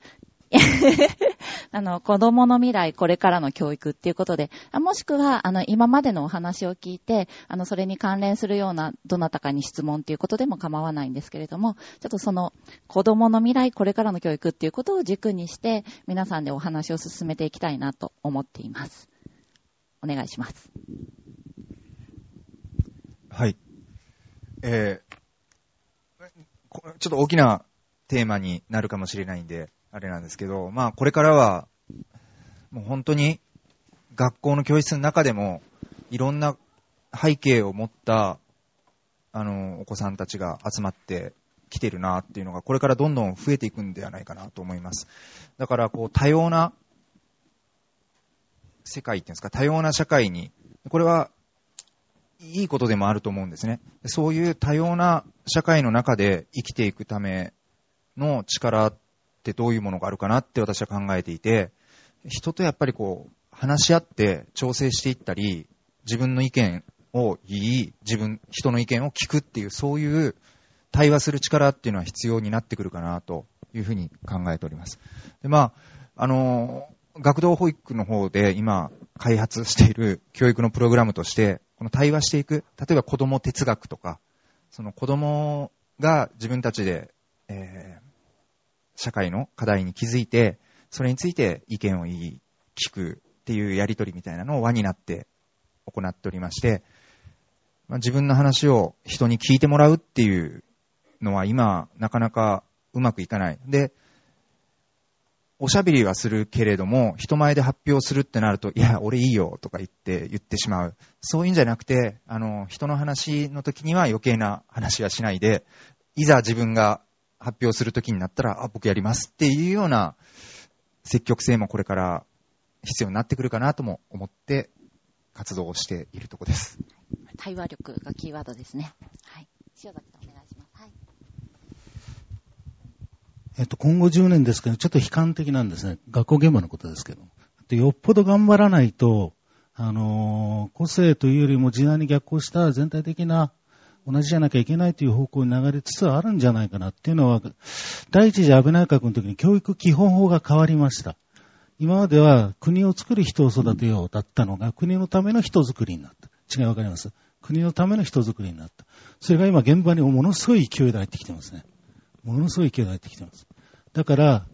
えー、そういった動きの中で学校現場が動いているか、ちょっとこの10年にちょっと頑張らないといけないなっていう感じは持っています。あとはそうですね、学力テストですね。浦安は結構高い方なんで話題にならないんですけど、本当に下位だと言われた自治体はものすごいですよ。6時間目から終わって7時間目に過去問題をやらせるとかね。うん、順位が上がったら校長を胴上げするとかね。誰のためにやってんだかわかわかんないような、そんなことが始まっちゃってるっていう残念ながらですね。そういう中で現場はもうちょっと頑張んないと大変なことだなっていう危機感は持っています。点は大きいですよね。難しいと思うんですけど。一個もあるかなと思うのは、僕楽天にいた時に、最初7年前に入った時は、日本人だけしかいなかったとこだったんですけど、最後辞める頃には、なんと食堂の周りとかで、久しぶりとか言いながらハグしてるやつがいるんですよ。どんだけなんか影響されて、なんか、ねえみたいな感じになってたんですよ。で、何やりたいかっていうと、その環境が変わると人って変わるじゃないですか。なので、これからもっともっとえっと、2020年に向けて外国人が日本に入ってきたときに、えっと、もう変わろうとしなくたって変わるに決まってると思っていて、じゃあその時に何が必要かって言ったら、言語とか、それツールの話なので言語とかじゃなくて、その人間対人間としてどういう付き合い方を相手とするかみたいな、僕はコミュニケーションの力をどれだけ持てるかだと思ってるんですね。なんでさっきの学校僕は好きなんですけど、学校っていうコミュニティに入った時に、日本人同士の中だけのコミュニティでどう生きていくかだと、さっきの話だけど、不登校とかって話になってるわけであって、いや、もっと広い世界で見たら、君のことを魅力に思ってくれる人いっぱいいるんだよって言えることとか、なんかそういうことがもっともっと、えっ、と、広い視野でできることがコミュニケーション力高めることになるのかなっていう感じは、なんとなくしてます。ちょっと曖昧ですけど。私も悲観的なことを言ってしまうんですけれども、子供も大人も忙しすぎるなと思います。で特に子供が、例えば受験のために小学校でもうすでに塾に行っている、幼稚園から行っているだとか、あと、就活が、こう、大学で学んでいれば就職できるのではなくて、またそれとまた別に勉強する。そうなると、じゃあ学校、小中高大学として何で、何をやってるのかと、その時間。すごく無駄にしているなと思います。もちろん、こう、いろんな取り組みがされていて、学校ではできないことを、あの、いろいろやっていただいているのはすごく、学校側としてはありがたいんですけれども、どんどんどんどん学校の時間が 無駄な時間になっていってるんじゃないかなって、学校の時間をもうちょっと有効活用していきたいなと思っています。はい、そうですね。あの、小さな具体的なことから言うと、私がやっぱり学校の先生も公立の先生が自分で組み立てることが難しい立場に置かれてしまっていて、例えばそのさっきの運動会で何を踊るとかいうのも、浦安全体でもなんか決まっているところがあったり、あの、あと、昼休みにね、あの、あまり遊ぶ時間がないので、あの、ロング昼休みって言って、掃除をやめちゃって、あの、昼休みを長くするのを入れてる学校もあるんだけど入れてない学校もあって、もう少しそれ増やしてほしいなって校長先生と話してたら、でも校長先生はそう思ってるんだけど、なかなかそれが決定できない。しかも絶対年内は無理で、じゃあ来年度みたいな、まだ4月だったんだけど、来年度まで何も動かせないのみたいな。そういうのってあの、私立幼稚園だったので考えられないぐらい、あの、ほんと不自由で先生も教科書から、あの、授業の組み立てから自分で作ることができないっていうのは随分大変だなと思いました。あの、それでちょっとこの中にあるんですけど、慶応の義塾学校が、あの、朝子供たちが来たら1時間半、放課後は2時間以上必ず遊ばせてくれていて、で、あの、1、2年生は4時間授業ぐらいにして、まあ、午後一応家庭はあるんですけど、それはあの、クラス全員で遊ぶ時間と、その後は、あの、クラス全員で遊ぶ時間は遊びと捉えてなくて、なんか、活動という名前で、でその後はもう本当の放課後の時間で、放課後はバラ色の時間って校長先生おっしゃってて、あの、あそこはもう小学生は遊ぶ、遊びを大事にしてるっていう、もうあの、柱にしてるそうなんですけど、塾でね、子供たちが休み時間になぜかこう、全員で遊ぶんですけど、あの、うちの塾の伝統で。だけど、その、長井さんじゃないけど、あの、受験、長井さんがそういう方っていうことじゃないんですか、あの、受験を、その、小学校の時に頑張って、中学校であの、私立に行って、ヘトヘトになってる子たまにいるんですけど、もうね、休み時間はもう寝てたいみたいな感じで、まして遊ぶなんてどうやって遊ぶかわからないって言って、だから問題は解けるんだけど、目の前で友達がちょっと困っててる、そういう目の前の問題のことには関心が本当になくて、あの、なんか、でもその子たちをこう揺さぶるのってすごくエネルギーがいるんだけど、なんかそういう姿を見て、なんかもう少し子供たちも先生も、あの、自分たちでそれこそ忙しくなく組み立てられるといいなと思いました。ありがとうございます。悲観的っていう単語が出てきたのが、すごく私の中で印象的だったんですけど、っていうのもなんかこう、未来っていう言葉から連想するに、なんかこう、輝いてるような、明るい未来みたいな単語を割と聞くので、私には、私にとっては未来ってすごく明るいイメージを持っていたんですけど、その悲観的に感じているっていう方の意見があったのが、そうちょっと私には、うん、なんだろう、その印象からちょっとずれて、あの、印象に残っています。あの、その、悲観、他の方も悲観的に感じていらっしゃいますか？小学校の先生お二人とも悲観的っていう単語が出てきたんですけど。悲観的じゃなくて危機感を持っている。あ、危機感は、うん、危機感を持っている。だから危機感を、前向きに考えられないとしたらば、悲観するしかないなっていう。うん、でも一生懸命頑張ってる先生たくさんいるってことだけはね、うん、あの、それは事実なんで、あんまりこう、立場が悪くなっちゃう。すいません。そんなに悪くないですよ。本当に。どんなところが悪くないですか？例えば学力低下問題って一斉に報道されましたよね。日本の学力はそんなに落ちてないですよ。あの、競争、国際的な競争に他の国が参加したから順位が下がっただけであって。で、これだけの人数、あの、国で、これだけの学力を維持している国なんてのは、ないですよ。だから外国のプレスはすごいびっくりしてる。日本の教師ってすごいねって。なのになんでこんなに批判されるのって不思議もがられてるんです。だからそういった面でね、日本の教師って決してあの悪くないです。うん。あのー、レベルの面ではね。ただ、なんていうのかな、全体的な動きがどうもあの違う方に流れているなって感じがしますけどね。うん、今のお話で何か感じる方いらっしゃいますか？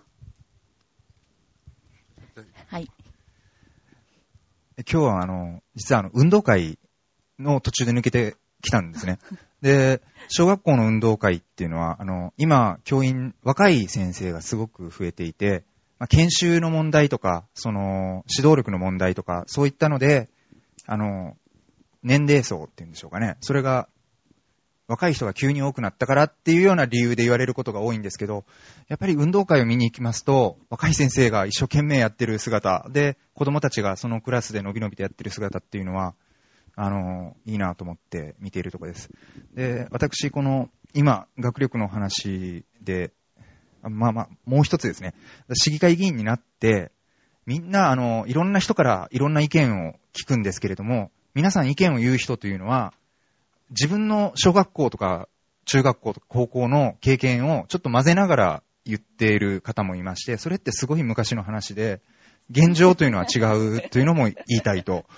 で、私もそうは言ってもその、あの、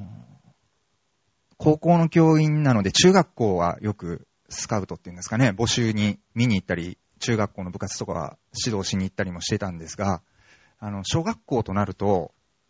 その地域ごとに違ったり、学校ごとに違ったり、あともう時代も変わってしまうと大きく違うので、市議会議員になって議会で話し合われていることって本当なのかっていうのを調べに全部の学校を見て回ったんですね。そうすると、まあ大きな問題っていうのはある反面、あの、だいぶ変わってると。あの、先ほどトイレの話とか、授業の科目の話とかもありましたように、だいぶ変わっていますんで、それを知った上で話さないといけないなと思うこともあります。で、教員研修についても、あの、私の大学の研究の恩師が、大正時代とかの授業研究っていうんですか、公開授業っていうんでしょうか。あれの授業記録の研究をされてたんで、そういう文化もはい。貴重なお話ありがとうございました。もう皆さんのお話もっと聞きたいって自己紹介とっても短い中でしていただいたんですけれども、多分ここにいる会場の皆さんももっと聞きたいなと、物足りたいなっていうところだと思います。これから少し、あの、深いお話ができたらなと思っています。えっと、今回のテーマが子供の未来、これからの教育っていうことなので、あの、それぞれ、あの、皆さんにこれから子供の未来、これからの教育っていうところでどんな世界になっていくのかなっていう、長井さんのお話にもあったんですけど、そこからお話を始めていきたいなと思っています。なので、えーと、山下さんの方からお一人ずつ あの、子供の未来、これからの教育っていうことで、もしくは、あの、今までのお話を聞いて、あの、それに関連するような、どなたかに質問っていうことでも構わないんですけれども、ちょっとその、子供の未来、これからの教育っていうことを軸にして、皆さんでお話を進めていきたいなと思っています。お願いします。はい。えー、ちょっと大きなテーマになるかもしれないんで、あれなんですけど、まあこれからは、もう本当に学校の教室の中でも、いろんな背景を持った、あの、お子さんたちが集まってきてるなっていうのが、これからどんどん増えていくんではないかなと思います。だから、こう、多様な世界っていうんですか、多様な社会に、これは、いいことでもあると思うんですね。そういう多様な社会の中で生きていくための力ってどういうものがあるかなって私は考えていて、人とやっぱりこう、話し合って調整していったり、自分の意見を言い、自分、人の意見を聞くっていう、そういう対話する力っていうのは必要になってくるかなというふうに考えております。で、まあ、あの学童保育の方で今開発している教育のプログラムとして、この対話していく、例えば子供哲学とか、その子供が自分たちで、えー、社会の課題に気づいて、それについて意見を言い、聞くっていうやりとりみたいなのを輪になって行っておりまして、まあ、自分の話を人に聞いてもらうっていうのは今なかなかうまくいかない。で、おしゃべりはするけれども、人前で発表するってなると、いや、俺いいよとか言って言ってしまう。そういうんじゃなくて、あの、人の話の時には余計な話はしないで、いざ自分が発表する時になったら、あ、僕やりますっていうような積極性もこれから必要になってくるかなとも思って活動をしているとこです。対話力がキーワードですね。はい。塩崎さんお願いします。えっと、今後10年ですけど、ちょっと悲観的なんですね。学校現場のことですけど。よっぽど頑張らないと、あのー、個性というよりも時代に逆行した全体的な同じじゃなきゃいけないという方向に流れつつあるんじゃないかなっていうのは、第一次安倍内閣の時に教育基本法が変わりました。今までは国を作る人を育てようだったのが、国のための人づくりになった。違いわかります？国のための人づくりになった。それが今現場にものすごい勢いで入ってきてますね。ものすごい勢いが入ってきてます。だから、えー、そういった動きの中で学校現場が動いているか、ちょっとこの10年にちょっと頑張らないといけないなっていう感じは持っています。あとはそうですね、学力テストですね。浦安は結構高い方なんで話題にならないんですけど、本当に下位だと言われた自治体はものすごいですよ。6時間目から終わって7時間目に過去問題がらせるとかね。うん、順位が上がったら校長を胴上げするとかね、誰のためにやってんだかわかわかんないような、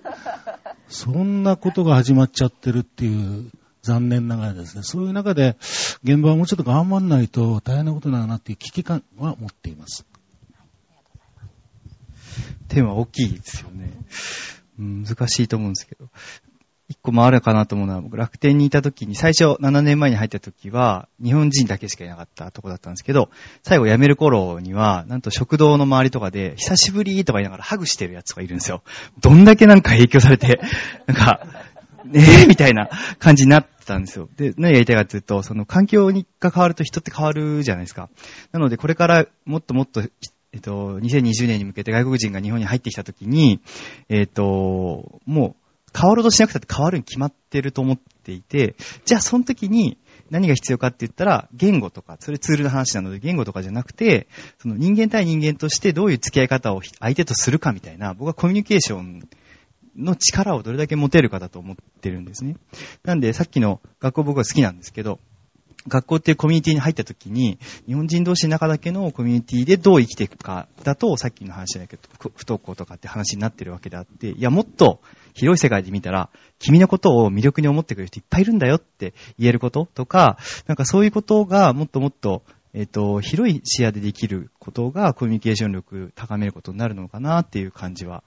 なんとなくしてます。ちょっと曖昧ですけど。私も悲観的なことを言ってしまうんですけれども、子供も大人も忙しすぎるなと思います。で特に子供が、例えば受験のために小学校ってもうすでに塾に行っている、幼稚園から行っているだとか、あと、就活が、こう、大学で学んでいれば就職できるのではなくて、またそれとまた別に勉強する。そうなると、じゃあ学校、小中高大学として何で、何をやってるのかと、その時間。すごく無駄にしているなと思います。もちろん、こう、いろんな取り組みがされていて、学校ではできないことを、あの、いろいろやっていただいているのはすごく、学校側としてはありがたいんですけれども、どんどんどんどん学校の時間が 無駄な時間になっていってるんじゃないかなって、学校の時間をもうちょっと有効活用していきたいなと思っています。はいそうですね。あの、小さな具体的なことから言うと、私がやっぱり学校の先生も公立の先生が自分で組み立てることが難しい立場に置かれてしまっていて、例えばそのさっきの運動会で何を踊るとかいうのも、浦安全体でもなんか決まっているところがあったり、あの、あと、昼休みにね、あの、あまり遊ぶ時間がないので、あの、ロング昼休みって言って、掃除をやめちゃって、あの、昼休みを長くするのを入れてる学校もあるんだけど入れてない学校もあって、もう少しそれを増やしてほしいなって校長先生と話してたら、でも校長先生はそう思ってるんだけど、なかなかそれが決定できない。しかも絶対年内は無理で、じゃあ来年度みたいな、まだ4月だったんだけど、来年度まで何も動かせないの？みたいな。そういうのってあの、私私立幼稚園だったので考えられないぐらい、あの、ほんと不自由で先生も教教科書から、あの、授業の組み立てから自分で作ることができないっていうのは随分大変だなと思いました。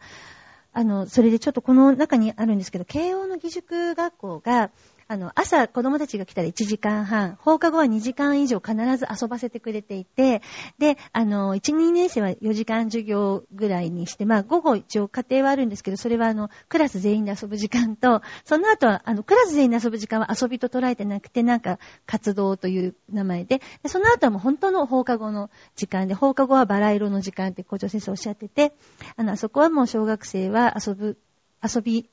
を大事にしてるっていう、もうあの、柱にしてるそうなんですけど、塾でね、子供たちが休み時間になぜかこう、全員で遊ぶんですけど、あの、うちの塾の伝統で。だけど、その、長井さんじゃないけど、あの、受験、長井さんがそういう方っていうことじゃないんですけど、受験を、その小学校の時に頑張って、中学校であの、私立に行って、ヘトヘトになってる子たまにいるんですけど、もうね、休み時間はもう寝てたいみたいな感じで、まして遊ぶなんてどうやって遊ぶかわからないって言って、だから問題は解けるんだけど目の前で友達がちょっと困っててる、そういう目の前の問題のことには関心が本当になくて、あの、なんか、でもその子たちをこう揺さぶるのってすごくエネルギーがいるんだけど、なんかそういう姿を見て、なんかもう少し子供たちも先生も、あの、自分たちでそれこそ忙しくなく組み立てられるといいなと思いました。ありがとうございます。悲観的っていう単語が出てきたのが、すごく私の中で印象的だったんですけど、っていうのもなんかこう、未来っていう言葉から連想するに、なんかこう、輝いてるような、明るい未来みたいな単語を割と聞くので、私には、私にとっては未来ってすごく明るいイメージを持っていたんですけど、その悲観的に感じているっていう方の意見があったのが、そうちょっと私には、うん、なんだろう、その印象からちょっとずれて、あの、印象に残っています。あの、その、悲観、他の方も悲観的に感じていらっしゃいますか？小学校の先生、お二人とも悲観的っていう単語が出てきたんですけど。悲観的じゃなくて危機感を持っている。あ、危機感は、うん、危機感を持っている。だから危機感を、前向きに考えられないとしたらば、悲観するしかないなっていう。うでも一生懸命頑張ってる先生たくさんいるってことだけはね、あの、それは事実なんで、あまりこう、立場が悪くなっちゃう。すいません。そんなに悪くないですよ。本当に。どんなところが悪くないですか？例えば学力低下問題って一斉に報道されましたよね。日本の学力はそんなに落ちてないですよ。あの、競争、国際的な競争に他の国が参加したから順位が下がっただけであって。で、これだけの人数、あの、国で、これだけの学力を維持している国なんてのは、ないですよ。だから外国のプレスはすごいびっくりしてる。日本の教師ってすごいねって。なのになんでこんなに批判されるのって不思議もがられてるんです。だからそういった面でね、日本の教師って決してあの悪くないです。うん。あのー、レベルの面ではね。ただ、なんていうのかな、全体的な動きがどうもあの違う方に流れているなって感じがしますけどね。うん、今のお話で何か感じる方いらっしゃいますか？はい。今日はあの、実はあの、運動会の途中で抜けてきたんですね。で、小学校の運動会っていうのは、あの、今、教員、若い先生がすごく増えていて、まあ、研修の問題とか、その、指導力の問題とか、そういったので、あの、年齢層っていうんでしょうかね。それが若い人が急に多くなったからっていうような理由で言われることが多いんですけど、やっぱり運動会を見に行きますと、若い先生が一生懸命やってる姿で、子供たちがそのクラスで伸び伸びとやってる姿っていうのは、あの、いいなと思って見ているところです。で、私、この、今、学力の話で、まあまあ、もう一つですね。市議会議員になって、みんな、あの、いろんな人からいろんな意見を聞くんですけれども、皆さん意見を言う人というのは、自分の小学校とか中学校とか高校の経験をちょっと混ぜながら言っている方もいまして、それってすごい昔の話で、現状というのは違うというのも言いたいと。で、私もそうは言ってもその、あの、高校の教員なので中学校はよくスカウトっていうんですかね、募集に見に行ったり、中学校の部活とか指導しに行ったりもしてたんですが、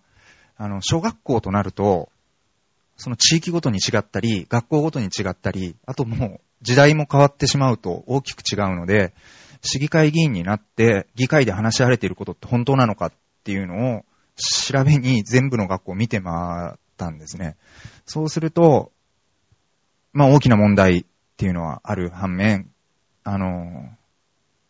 だいぶ変わってると。あの、先ほどトイレの話とか、授業の科目の話とかもありましたように、だいぶ変わっていますんで、それを知った上で話さないといけないなと思うこともあります。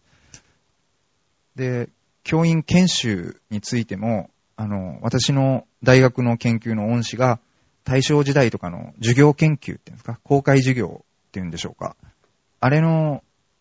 授業記録の研究をされてたんで、そういう文化もあって、まあ世界では注目されてる反面、学校では形式化していると言って批判もされてるって言って、まあいい面悪い面もあって、どうでしょうかね。なんか、現場を知る機会っていうのはとても必要だなと思っていて、今日、二方先生が見られたのはすごくいい機会だと思うんで、いろいろ質問していただけたらなと思います。ありがとうございます。どうですか？さっきあの、お子さんをね、公立小学校に入れるか迷ってるっていう、それはどんな点で先ほどから話しているように、やっぱりこう、決まりがすごく多いことと、子供たちが忙しすぎることが、もう、すべてですかね。はい。遊ばせたくて公立に入れたのに、入れてみて、ああ、受験すればよかったって、なんか、そういう悩みを初めて持ちました。うん、親としては。はい。なんか遊びの、遊ぶので、やっぱり学力向上っていうところに惑わされてしまっているのが学校教育かなと思っていて、もっとこう遊ぶことで培われるものとか、あとその生きる力っていうのも言われてますけど、子供同士のこう関わりっていうのが何よりも大事かなと思います。僕は結構あの、前向きとは言わないんですけど、えっと、初めて教育を教育として語れるようになってきたんだと思うんですよ。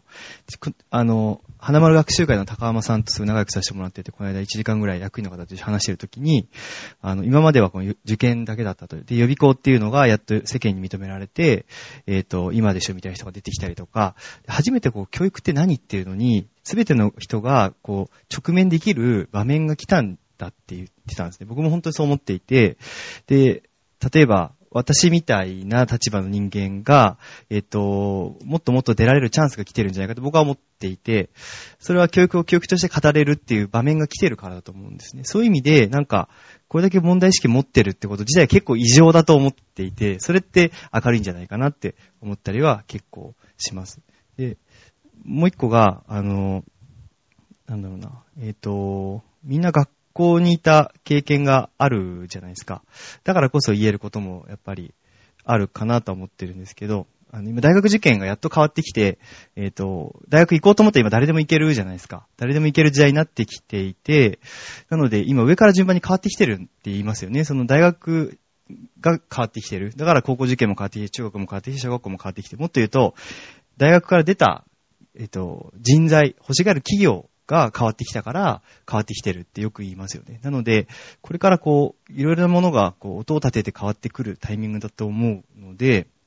逆にいい意味で待ってれば、僕は勝手にいい方向に行くんじゃないかななんてちょっと思ったりはしてます。今、首かしげられてましたけど、どうですか そうですね。あの、教育について語られるようになったのが、最近ではなくて多分もうずっと、ずっとずっと考えてる。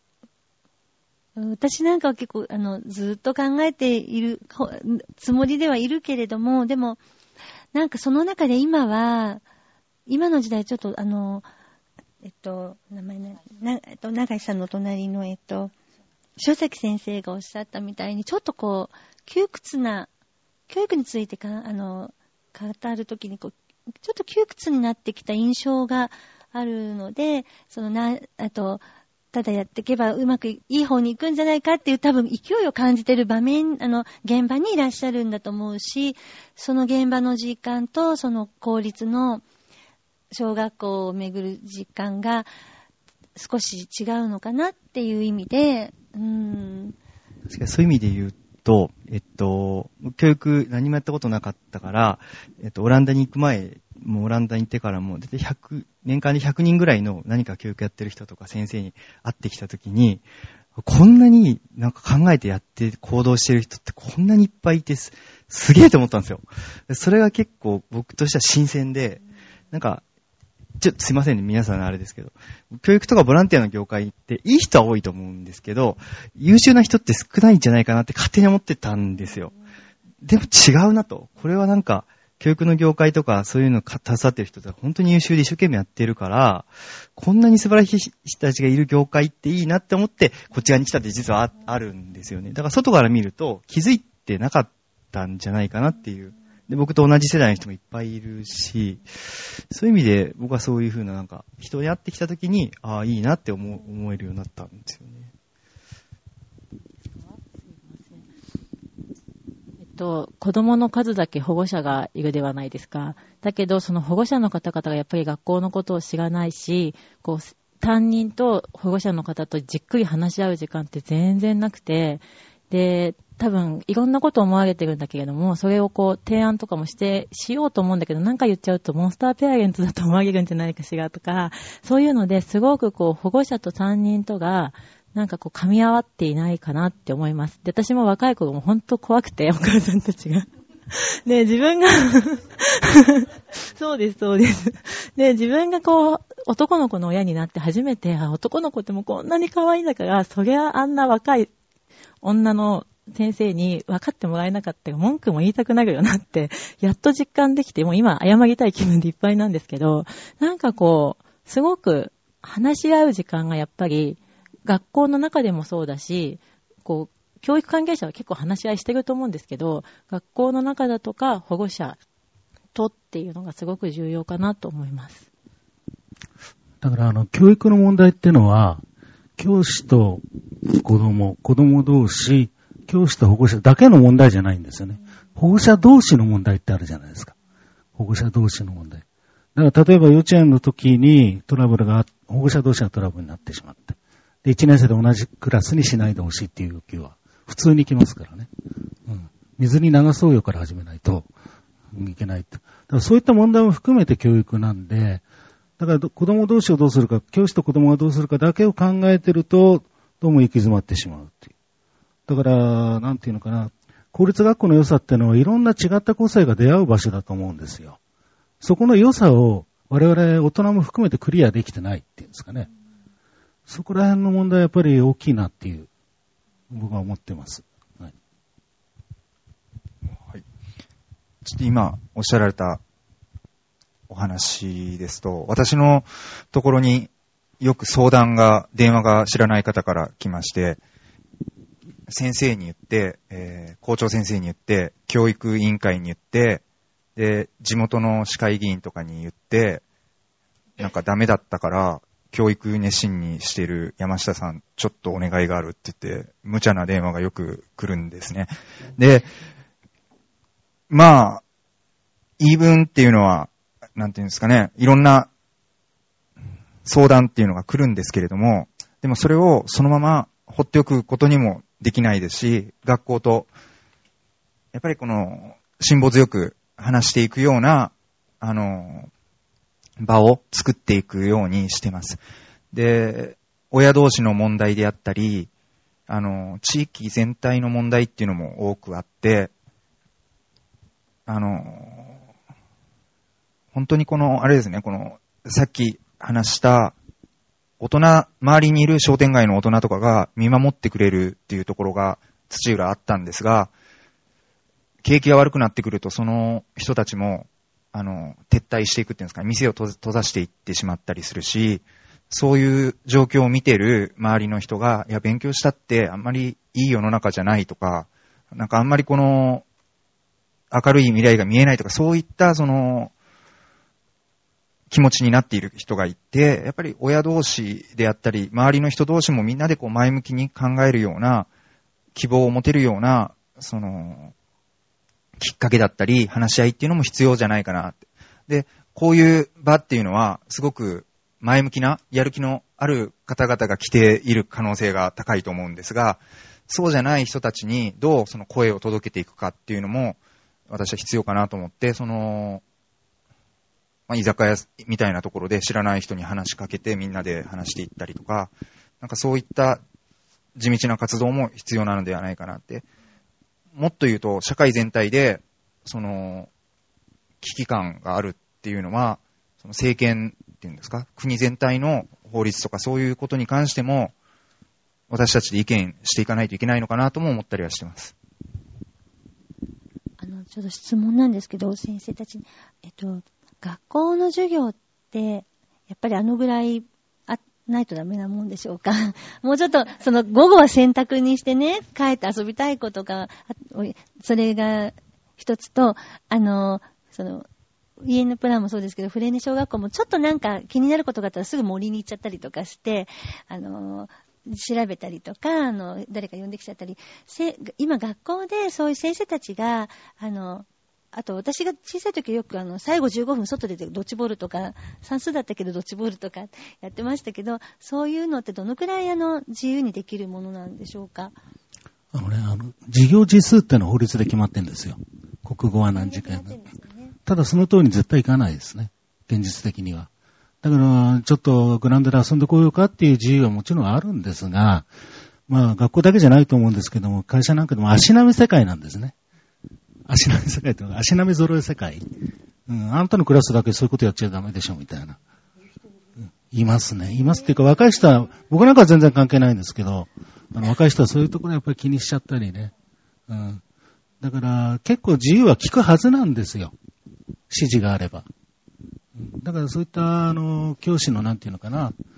アイデアみたいな、あの、名物先生がもっといていいと思うんですよ。今、名物先生がいない。名人になろうとしてて名物になってないんですよ。うん。だからもっと名物先生がいてもいいかななんて思うんですけどね。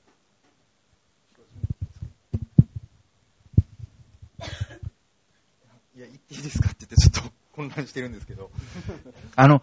いろんな、あの、授業っていうのは、あの、日本の授業って、まあ一応法律で決まっているということで、それはそれで、あの、一定の、どの学校でもいい教育を受けれるっていう意味で、あの、整っているところはあるんですね。日本全体で、えー田舎も都会も同じような教育が受けれるっていうのはいいところでもあって、オランダに行った時に、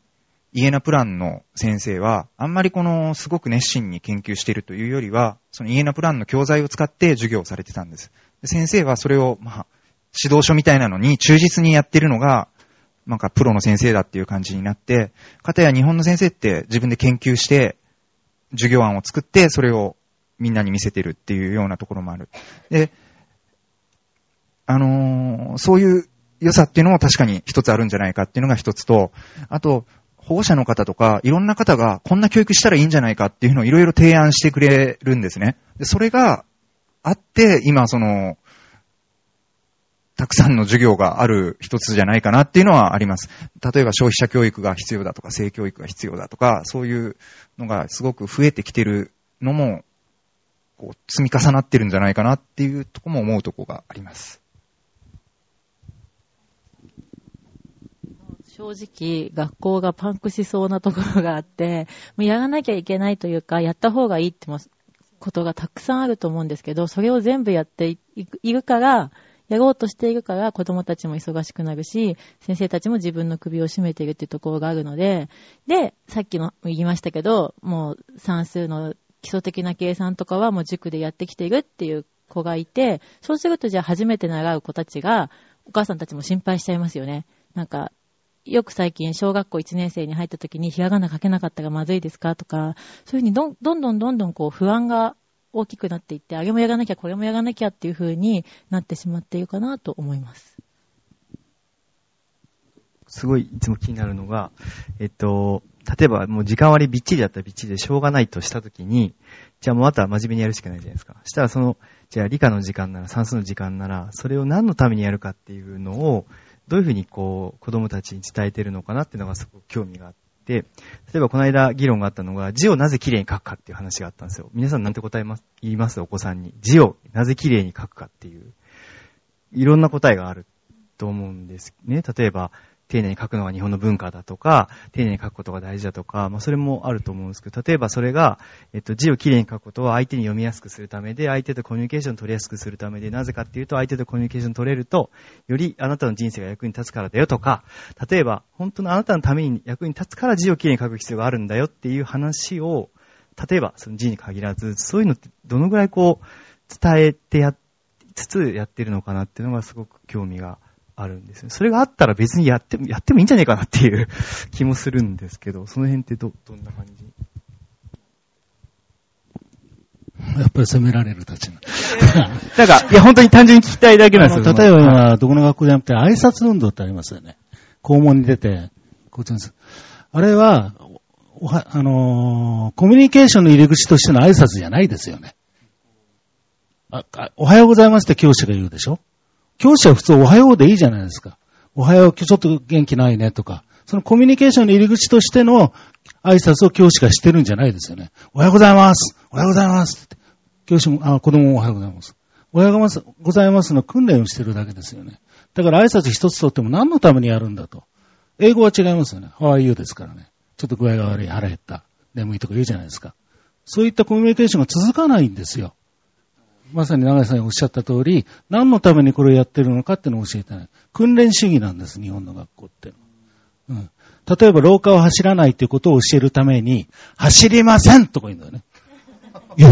いやいや、あなたは別に走りませんなんだと思うんですけど、それは repeat after me なんです、ある意味。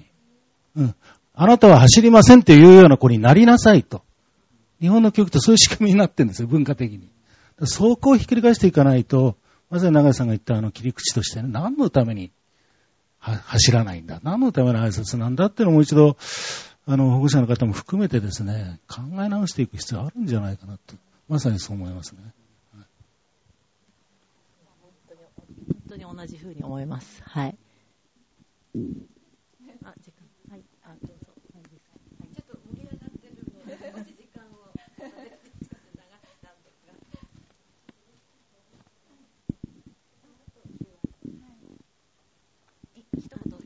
大丈夫です。ありがとうございます。え、えっと、質問とかあると思うんですけれども、ちょっとその前に、あの、お近くの人とちょっと今までのお話を聞いてどんな風に感じてるのかをお話ししていただけたらなと思っています。あの、お隣の人と二人ぐらいでペアになって、ちょっと席離れてる人がいたらお手数なんですが、ちょっと動いていただいたりしながら、お二人で、えっと、お名前と、今日はどんなきっかけでいらしたのかと、今までのお話を聞いて、第1部、第2部いろいろありましたけど、今どんなこと感じてるのかっていうのをちょこっとお話ししていただけたらなと思います。よろしいでしょうか？あと30秒だそうです。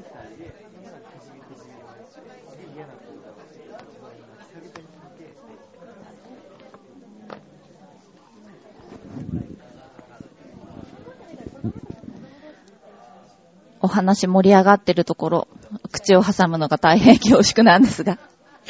はい、ありがとうございました。なんかとっても盛り上がっていて止めるのが申し訳なく思ったほどです。あの、何かパネリストの方に質問などある方がいたら、ぜひここで、あの、挙手していただけたらなと思います。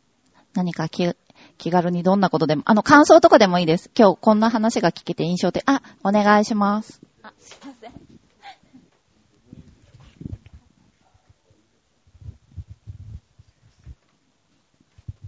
あ、すすみません。えっと、ちょっと自己紹介というか、あの、31年前に塩崎先生の1年生の、小学校1年生の時に習っていた、あの、はい、生徒でした。はい。で、それで とても懐かしいなと思って、はい。あの、山田旧山田。はい、そうです。で、あの、本当にあの先生のことが大好きで、私も今、あの、検証炎っておっしゃったので、ちょっと思い出したんですけど、私も小学校1年生の時、すごいちちっちゃい方だったので、あの階段のぼ、よたよた登ってたら先生がよいしょって抱っこしてくれたのを、もう今でも覚えているぐらい、すごい大好きな先生でした。で、それで、あの、現在は今小学校2年生の男の子と、あと 3, 3歳の、ちょっとさっきうるさく走り回ってた男の子、2人の男の子のママになってるんですけれども、ちょうど今、あの、小学校2年生の息子が、あの、登校しぶりが始まって、で、いろいろ考えてることがあるんですけれども、それであの、塩崎先生が、あの、不登校は悪いことではないっておっしゃったので、ちょっとそのあたりを聞かせていただいたらなと思って、はい、お願いします。何を言えばいいの？学校行かなくていいよって言えばいい んです。だから不登校の問題って今話せないぐらい深いんで、ただ、あの、学校行かないことを、あの、後ろ向きに考えないってことは大切だと思うんですね。最近不登校という言葉を使うのは嫌で、学校拒否ができること。うん。学校拒否ができることでいいんじゃないですか？ちょっと休んでること、休めること。うん。ところが学校は必ず絶対対立してきますから。教師がそれを連れてくるのが一つの成果だというふうに考えてますからね。いつもそれで僕は校内で喧嘩になるんですけど、上と。そうじゃないでしょっていう。うん、だから親としては、そういう学校文化というか、スタンスに流されないで、あなたはちょっと休めばいいのよ。うん。で、いいと思うんですけど、どうなんですかね。うんあの、私の娘も今2年生で、ちょっと1年生の時の先生が、あの、とても地域で有名で、あの、疲れてしまっていて、あの、よく怒鳴ったり、あの、あと、インフルエンザで学級閉鎖になって開けた時に子供たちが集まって、自分が担任だったら、ああ、みんなよく帰ってきてくれたね、みたいな感じの気分な時に、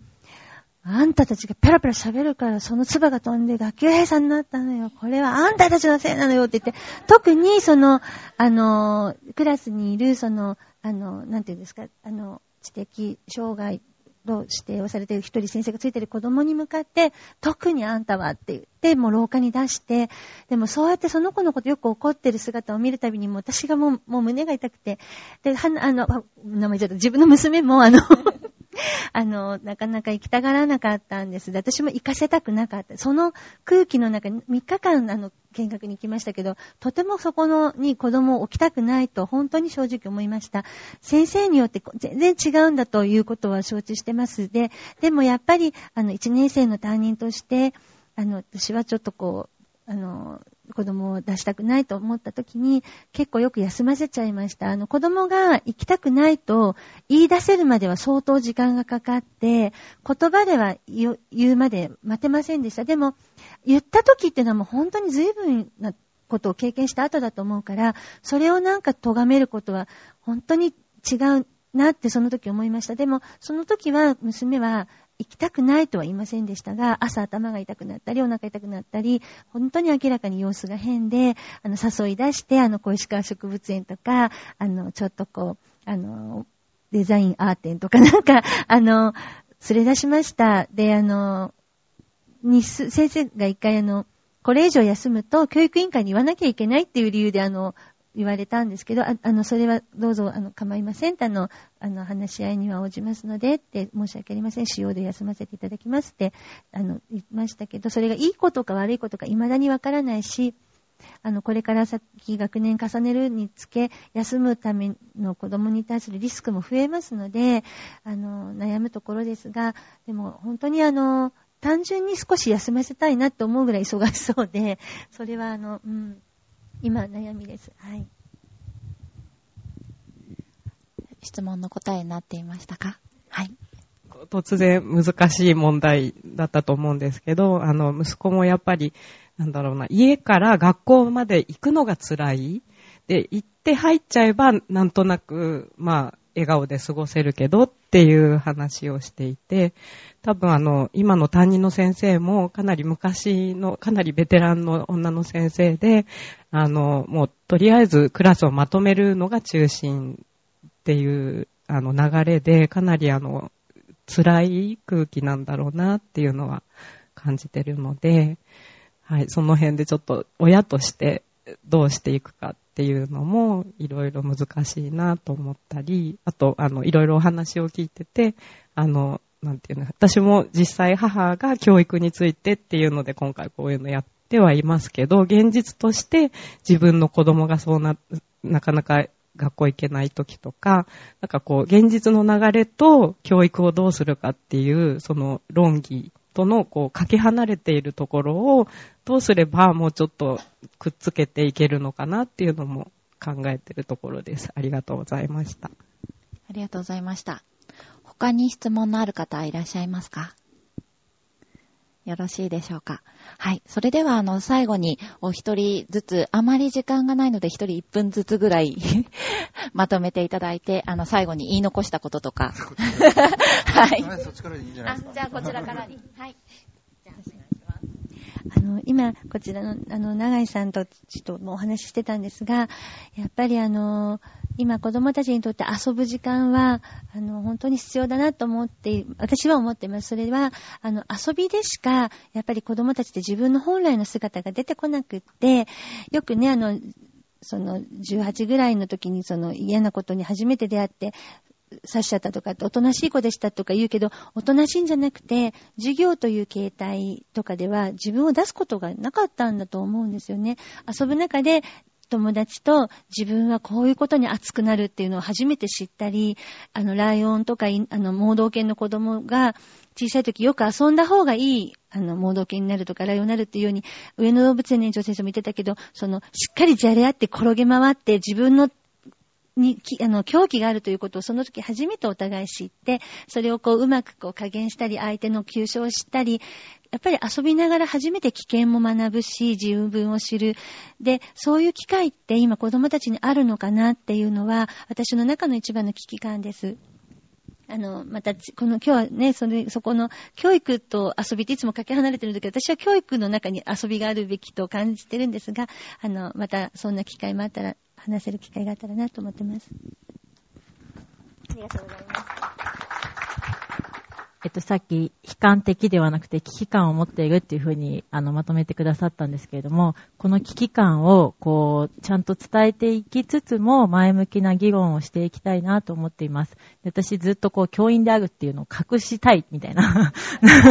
感じでずっと来ていたんですけれども、最近は、こう、もうほんといわゆるママ友とかに、こう、上の子がね、とか話されると、割とこう、話を聞きつつ、なんかこう、危機感を煽ってみたりだとか しながら、こう、するようにしています。こう、やっぱり話していくことが大事かなと思っていますので、皆様どうぞ今後ともよろしくお願いします。そうですね。えっ、と、僕はあることとないことっていうのをちょっとお話しできればと思ってるんですけど、えっ、と、みんなそれぞれいろんな人がいて、えっと、あること、何か持ってることと持ってないことがあると思うんですよ。で、大体こう教育の話もそうだし、子供の話をしててもそうなんですけど、ないことにフォーカスするんですよ。何が足りない、お金が足りない、えー、勉強ができない、えー、足が遅い。足りないことを何とかしよう。ないことに注目をして何とかしようっていう話がすごく多いと僕はいつも思っていて、でも例えばその教育の話一つとってもさっき先生がおっしゃっていただいたみたいに日本の教育だって素晴らしいところがあるし、子供だって素晴らしいところがあるし、ここにいる皆さんの中だって足りないことよりは持ってることが多いじゃないですか。そっち側にフォーカスをしただけで視点ってすごく変わると思っているんですね。例えばこの間ベトナムの小学校の校長先生が日本にいらした時に、日本の小学校ってどうですかみたいな話を聞いたら、掃除を1年生からみんなするのがすげえって話と、あと教育、給食を1年生からよそって配れるのがすごいって言ってたんですよ。当たり前な気がするんだけど、そうなんだみたいな。それはでも僕らからしたら、そのあること、今、すでに持っていること、できていることにフォーカスをしてなかったから気づかなかったわけであって、同じようなことって個人に関しても教育に関してもみんなあると思うんですね。だから、もっともっと僕ら大人が自分たちのあること、今できていることにフォーカスしていけば、よりなんか、いい世界がやってくるんじゃないかなっていう感じはしてます。以上です。本の宣伝をします。あの、これ、個人で書いたんじゃないんですけど、若い、あの、先生たちと一緒に、ああでもない、こうでもない、今の学校を皮肉って、えー、ちょっと学校見方変えてみようみたいな学校珍百景っていう。一番いろんなタイトルあるんですけど、例えば休んではいけない休めってありますよね。あの、号令で、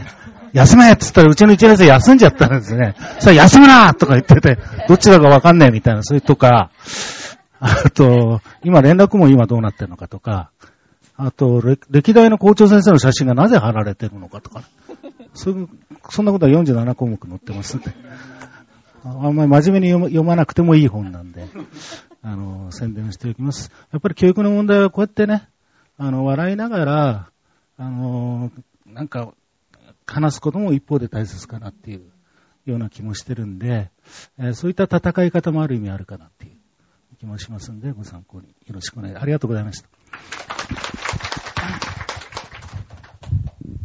ありがとうございました。あの、先ほど山田さんがお答えされてたように、あの、教育の話って、教育論議って、かけ離れてるとこで行われているような部分ってあると思うんですね。で、学校の中だけで行われ、あの、先生たち頑張っていらっしゃるし、その、実際見ればちゃんとやってるなと思うとこも多かったりしますし、あと、私、大学院で研究してたら、例えば、ジョン・デューイっていうのを研究するわけなんですけど、長井さんがやってそうな、ああいう遊びから、こう、どう、学びにつなげていくかって、哲学の研究ですよね。なかなかこの、今、総合的な学習の時間とかに取り入れられたりしてるとか、そういう大きな話では通じてるんでしょうけども、やっぱりこう、哲学の話ですし、で、市議会議員になって、やっとこう、皆さんからご意見いただいたり、現場を見て、あの、こういうところが現実的には困ってる人が多いとか、もうちょっとこういう風にできないかっていう具体的な話としてやる、あの、やり取りするようになってきました。で、今年子供が生まれて、さらに、その、もうちょっとこの、自分の子供がこうどうしたらいいかっていうことも考えることで、またちょっと広がりというか、深みが出てきたんじゃないかなと思って、今日本当にこういう機会っていうのが、皆さんこう、教育っていうのと、この、文句ばっかり言う人が多いところもあると思うんですよ、この分野。だから、教育について考えるっていうのと、生活だったり、その、実際の地域での行われていることっていうのをつなげていけるようになる機会になったらいありがたいなというふうに思っております。以上です。ありがとうございました。えっと、5人の方に貴重なお話いただきました。最後に大きな拍手をお願いします。それでは、マイク山田さんにお返しします。あ、皆さん、どうもありがとうございました。えー、っと、あ、こうちょうど時間になってしまったんですが、えー、みな、あの、登壇者の皆さんにお礼を言いたいことと、それと皆さんにお願いがあるんですけれども、これはあくまでも最初のきっかけで、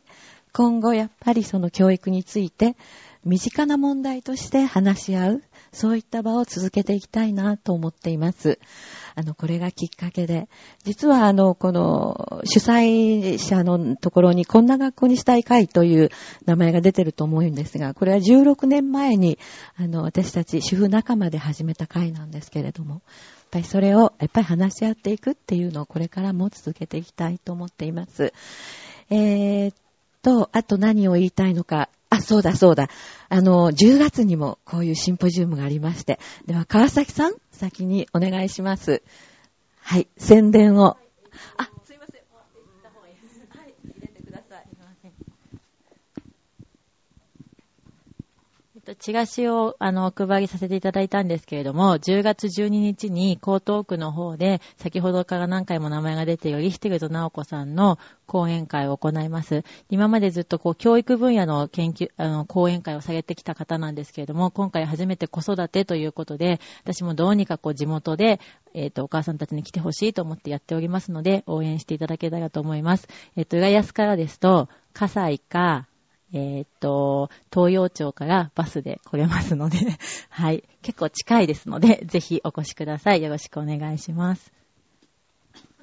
はい、今案内しましたのが10月12日日曜日です。で、その次がこれでして、10月の25日、浦安の市長選の投票日の前日になるんですが、リヒテルズ直子かける、うん対トマの一徳という、トマノさんというのは今、新進気鋭の、もう売り出し中の、とても魅力的な教育哲学者なんですが、この二人が、こう、ガチンコで2時間半びっちり話し合ったらどうなるのかと。なんかもしかしたらこの対談が本になるかもしれないという、そういう噂もあるんですけれども、あの、今回だけはちょっと高いんです。あの、トマノさんも熊本から来ていただきますが、あの、2000円です。はい。はい。あの、ちょっと高くなりますけれども、すごく見応えのあるものになると思いますので、ぜひ皆さんご参加ください。あの、こういったことをきっかけ、今はこう舞台みたいになってますけども、本当は、こうちょっと、あの、話を聞くんじゃなくて、自分たちで、あの、平場で話をみんなですると。でその中からまた、私たちの中から、あの、出てもらって、またその人の話を聞いたりとか、そういう対話の、なんか世界っていうのを広げていきたいなっていうのを和田さんとちょっと今話をしてるんですけれども、どうぞ皆さん協力していただいてご参加いただけたらと思います。今日は本当にどうもありがとうございました。ちょっとお知らせですけれども、えーっと、この内容が JCOM で今向こうでビデオを撮ってもらってますが、うまく撮れてたら JCOM で放送があります。それとあの、ラジオ、チュアヘヨという大好きっていう意味らしいんですけども、その放送も、今あの、ラジオの放送も検討中ですので、またそれ決まりましたらお知らせしますので、あの、お友達とか皆さんに知らせていただけたらと思います。ちょっと過ぎちゃいましたが、申し訳ありません。ありがとうございました。